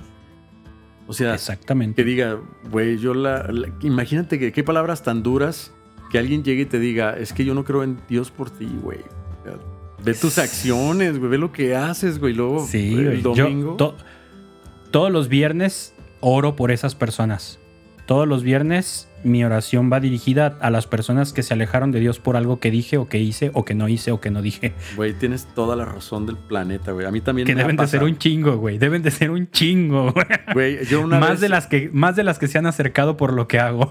Yo, la verdad que sí, güey. O sea, uno evangeliza con la música y desevangeliza con sus actos, ¿no? Con todo lo demás. Güey, a mí a mí me tocó escuchar esas esas palabras no directamente, pero sí de alguna manera más formales y, por, es que una vez exploté, me molesté mucho y perdí los estribos, perdí la batalla, güey. Perdí la batalla. Era algo muy sencillo, ni siquiera era para tanto.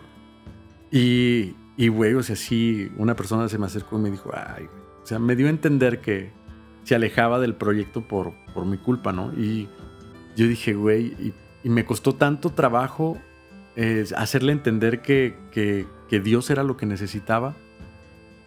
Y ella terminó por mis actos, terminó concluyendo de que no era por ahí. Y ay, güey, siento horrible, güey, te clava, te marca, güey. Sí, sí duele. Y bueno, siguiente opinión que compartieron. Dicen, solo si tiene un llamado concreto a hacerlo. De lo contrario, no. Eso ya, ya lo estábamos comentando y creo que es importantísimo tener claro ahí. Si es tu llamado, o sea, si tú reconoces que Dios te está diciendo y te está pidiendo que solo hagas música católica, vete como gorda en tobogán. Claro. Pero si no es tu llamado y lo haces, vas a estar interfiriendo en los planes de Dios, porque a lo mejor Él veía que tú servías más en ese café todos los sábados, en ese evento todos los viernes, y tú por terquedad o por dejarte presionar, no, no, yo ya no hago música secular y, y estamos ahí interfiriendo en el plan de Dios, ¿no? Claro, claro. Ahí yo creo que Dios te habla al corazón y lo sabes, ¿no? Y, se necesita ese proceso de discernimiento y todo, pero, pero Dios te lo va a dejar en claro, no el, no el compañero de comunidad imprudente que te grita, ¿no? exacto. Luego alguien más decía, ¿los sacerdotes solo leen la Biblia y, el misal romano? Así como dando a entender de, pues, pues, no, ¿verdad? O sea, leen mil cosas y pues acá también nosotros tenemos que, aprender lo que ya decíamos, a tocar y escuchar más cosas para enriquecer nuestra música claro, católica. Qué buen comentario. Luego alguien más decía, no, no creo que debamos de dejar de tocar música secular porque somos creyentes que viven en el mundo y para ser del mundo hay que vivir en él. Como se vive en el mundo con los valores de un cristiano, claro. Con los valores de un cristiano, claro. O sea, está diciendo, no podemos actuar, no podemos hacer labor de evangelización en el mundo si nos abstraemos del mundo, ¿no? Ya lo, ya lo comentábamos. Sí, de acuerdísimo. Y luego, chécate, este esta opinión la comparte el hermano Gonzalo. Él es un saxofonista mexicano que vive en Roma, del, del Regnum Christi, y toca jazz chidísimo, toca ritmos latinos chidísimo, hermano Gonzalo, ojalá te podamos entrevistar pronto, jazzista, sacerdote, bueno, va a ser sacerdote, y chécate lo que dice. Cuando uno interpreta X o Y canción, consciente de su identidad católica, dicho tema asume una nueva interpretación y sentido. Digamos que el músico católico puede dotar de un sentido espiritual y trascendental la música que toca, sea sacra o no. La fe entra por el oído y el músico católico eleva la emoción y el sentido original de la música secular que interprete. No obstante, existen tipos y géneros de música que no se prestan para esto por su misma constitución armónica, rítmica o porque simplemente ya desde su composición están mermadas en la trascendencia, o sea, no elevan ni la mente ni el corazón. ¿Qué onda Resumió todo el episodio. Este, claro, este, este claro, claro. ¿No? O sea, le está diciendo lo que nosotros toquemos, si lo impregnamos de, identidad católica, lo podemos elevar. Ahí le, sí, lo resumió todo. Bueno, hay, hay, hay música que se puede. Dice, hay otra que no, por su contexto, por, su, composición desde el origen no se puede, ¿no? Ya lo habíamos dicho, ritmos, letras, que no puedes, no puedes rescatarlo, ¿no? A mí, por ejemplo, en esa lineal, una apuesta que se me hizo súper este, arriesgada, no sé si te acuerdas de la hermana Cristina, Sor Cristina, una italiana que salió hace unos años de un concurso como La Voz en Italia. Claro, güey, claro, claro que sí. Que se hizo famosísima, que cantaba padrísimo. Sí. Que saca su canción, no me acuerdo cuál fue la inicial, y wow, todo chidísimo, todo el mundo esperando su disco. Y saca su sencillo que fue la canción de Like a Virgin de Madonna. Y fue un escándalo absoluto. Yo me acuerdo que muchísima gente la juzgó durísimo y no, ¿cómo se te ocurre tu talento para cantar una canción de una mujer como Madonna y esa canción en particular, Like a Virgin? O sea, le tiraron durísimo, durísimo. Yo me acuerdo que cuando supe, sí dije, ay, güey, ¿por qué habrá hecho eso? Ajá. Y luego ya medio le rascas y dices, pues es que es eso. O sea, su apuesta era esto que dice el padre, el hermano, ¿no? El impregnar de identidad católica la música secular. A mí se me hizo muy arriesgado, pero muy astuto. Oye, no, no conozco el contexto de esta canción. O sea, ¿de qué se trata la canción? Ay, no lo tengo muy ah, claro. no hay bronca. Vamos, déjalo, resuelvo rápido. Sí, es que esta canción, pues muy famosa de Madonna y muy chida, me imagino. Pero me parece una es muy, muy famosa. súper arriesgada. O sea, ¿por qué no otra, güey? Güey, la bamba. Yo creo. en nueve octavos. Manu quiso hacer la bamba en nueve octavos. Ya. Algún día saldrá, algún día saldrá. Mira, te voy a leer rápido la letra. Eh, conseguí pasar a través del páramo, de alguna forma lo conseguí. No sabía lo perdida que estaba hasta que te encontré. Estaba vencida, incompleta, había sido engañada, triste y deprimida. Pero tú me hiciste sentir, sí, tú me hiciste sentir radiante y nueva, como una virgen, tocada por primerísima vez, como una virgen cuando tu corazón late junto al mío. Voy a darte todo mi amor, chico, mi miedo se está desvaneciendo rápido, lo había estado guardando todo por ti, porque solo el amor puede durar. o sea, ya no voy a continuar porque es un poco larga. Sí. Entiendo la polémica, porque habla como de connotaciones sexuales, en algunos puntos, pero hay otras partes de la letra que perfectamente la escuchas, y si no conoces la de Madonna, y si la escuchas cantada de una monja, perfectamente dices, esto es una canción espiritual. ¿Neta? O sea, escúchala, chécate. Estaba vencida, incompleta, había sido engañada, triste y deprimida, pero tú me hiciste sentir radiante y nueva. Ah, ya, entiendo. ¿No? Sí, eh, nada más que o sea, Después de haber si eso lo escuchas de una monja, si eso lo escuchas de una monja directamente, dices, wow, ¿no? Sí, seguramente tiene que haber una justificación así, ¿no? Mira, chécate este otro verso. Eres tan agradable y eres mío. Seré tuya hasta el final de los tiempos, porque me hiciste sentir, sí me hiciste sentir que no tengo nada que esconder. Claro, claro, sí. Y en su contexto de monja ahí suena bien, ¿no? como suena como muy vocacional, ¿no? Yo creo que escogieron esa canción sus productores o quien la manejó en ese momento, o ella incluso, como para decir, chécate lo que ya hablábamos el otro día, no me acuerdo si fue en el podcast, que decíamos, por un lado, eh, no, ya no, no fue en el podcast. Lo hablaba con un cuate con el que estamos produciendo un podcast precisamente. Ah. Yo le, le decía, mira, hay dos vertientes que a mí me encanta. ¿Te ves con alguien más, güey? ¿Qué, es eso?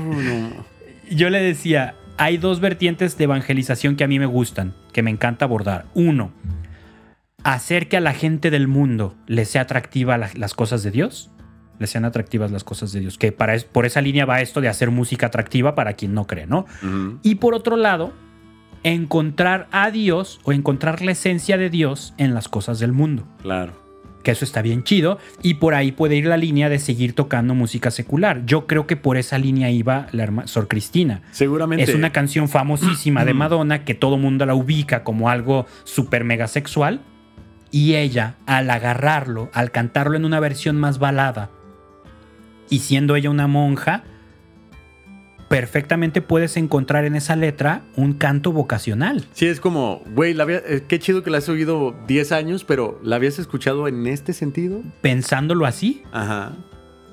Güey, Por ejemplo, aunque también pienso que debe de haber productores malévolos, güey, donde dijeron, güey, me canta esa, güey, canta y, esa. y vamos a generar polémica y vamos a vender un chingo, ¿no? sí, exacto. A lo mejor. O sea, tu carrera nos vale tostada, pero vamos a generar polémica, pero, Pero creo que se vale arriesgarse. O sea, no sé si le salió bien o no, no sé si logró lo que quería o no, pero a mí me gustó que se arriesgara. Yo, por ejemplo, siempre me ha gustado la idea, y no quito el dedo del renglón, de algún día sacar una versión de la canción de Ya lo pasado pasado de José José.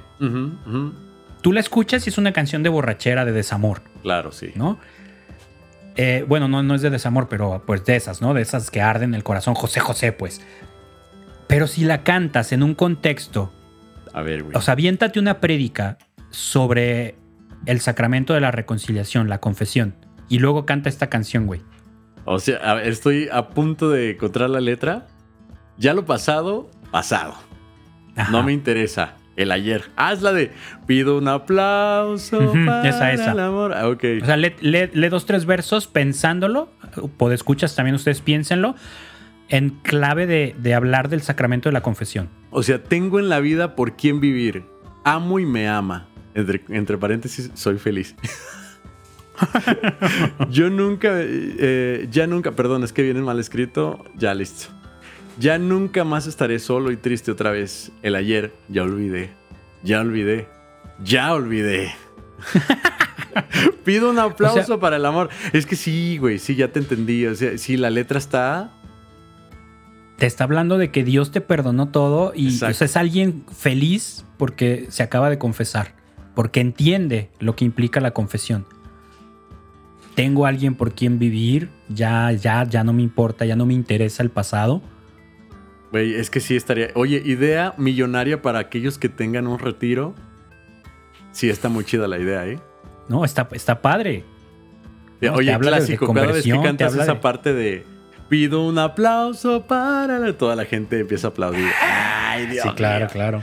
Sí, pero está muy buena la idea, güey. Está muy buena. Y es verdad, y, es que adentrarte y, y, de alguna manera darle este sentido a algunas canciones, sí las disfrutas diferente. Sí, se vale y está padrísimo.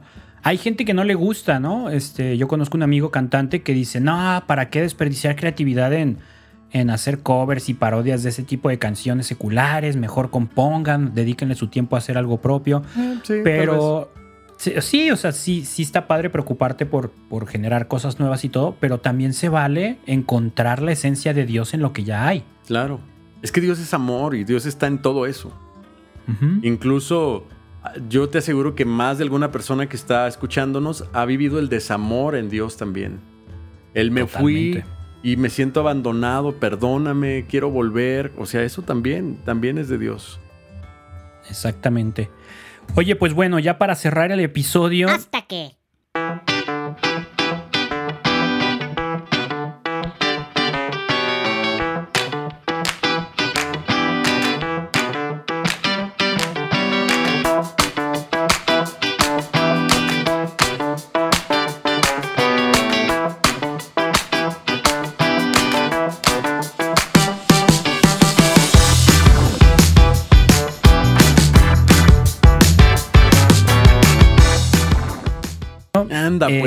Ya di los números, Manu, di los números. Hoy llevamos dos horas y cinco minutos de grabación. Ponle, réstale cinco minutos en lo que empezamos a prepararnos y eso. No, pues más o menos alrededor de dos horas el episodio. Wow. Pero es un buen tema, ¿eh? es un Sí, buen tema buen que tema. valía la pena tocarlo. Pues bueno, Ángel, algo que quieras concluir.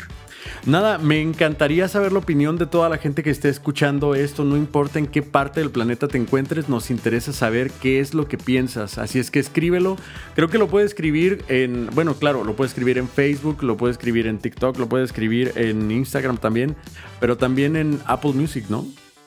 En Apple Music, si eres de los que nos escucha en Apple Music, Apple Podcast, perdón, eh, déjanos tu comentario sobre el podcast, déjanos ahí tu calificación, cinco estrellitas de preferencia, pero las que gustes.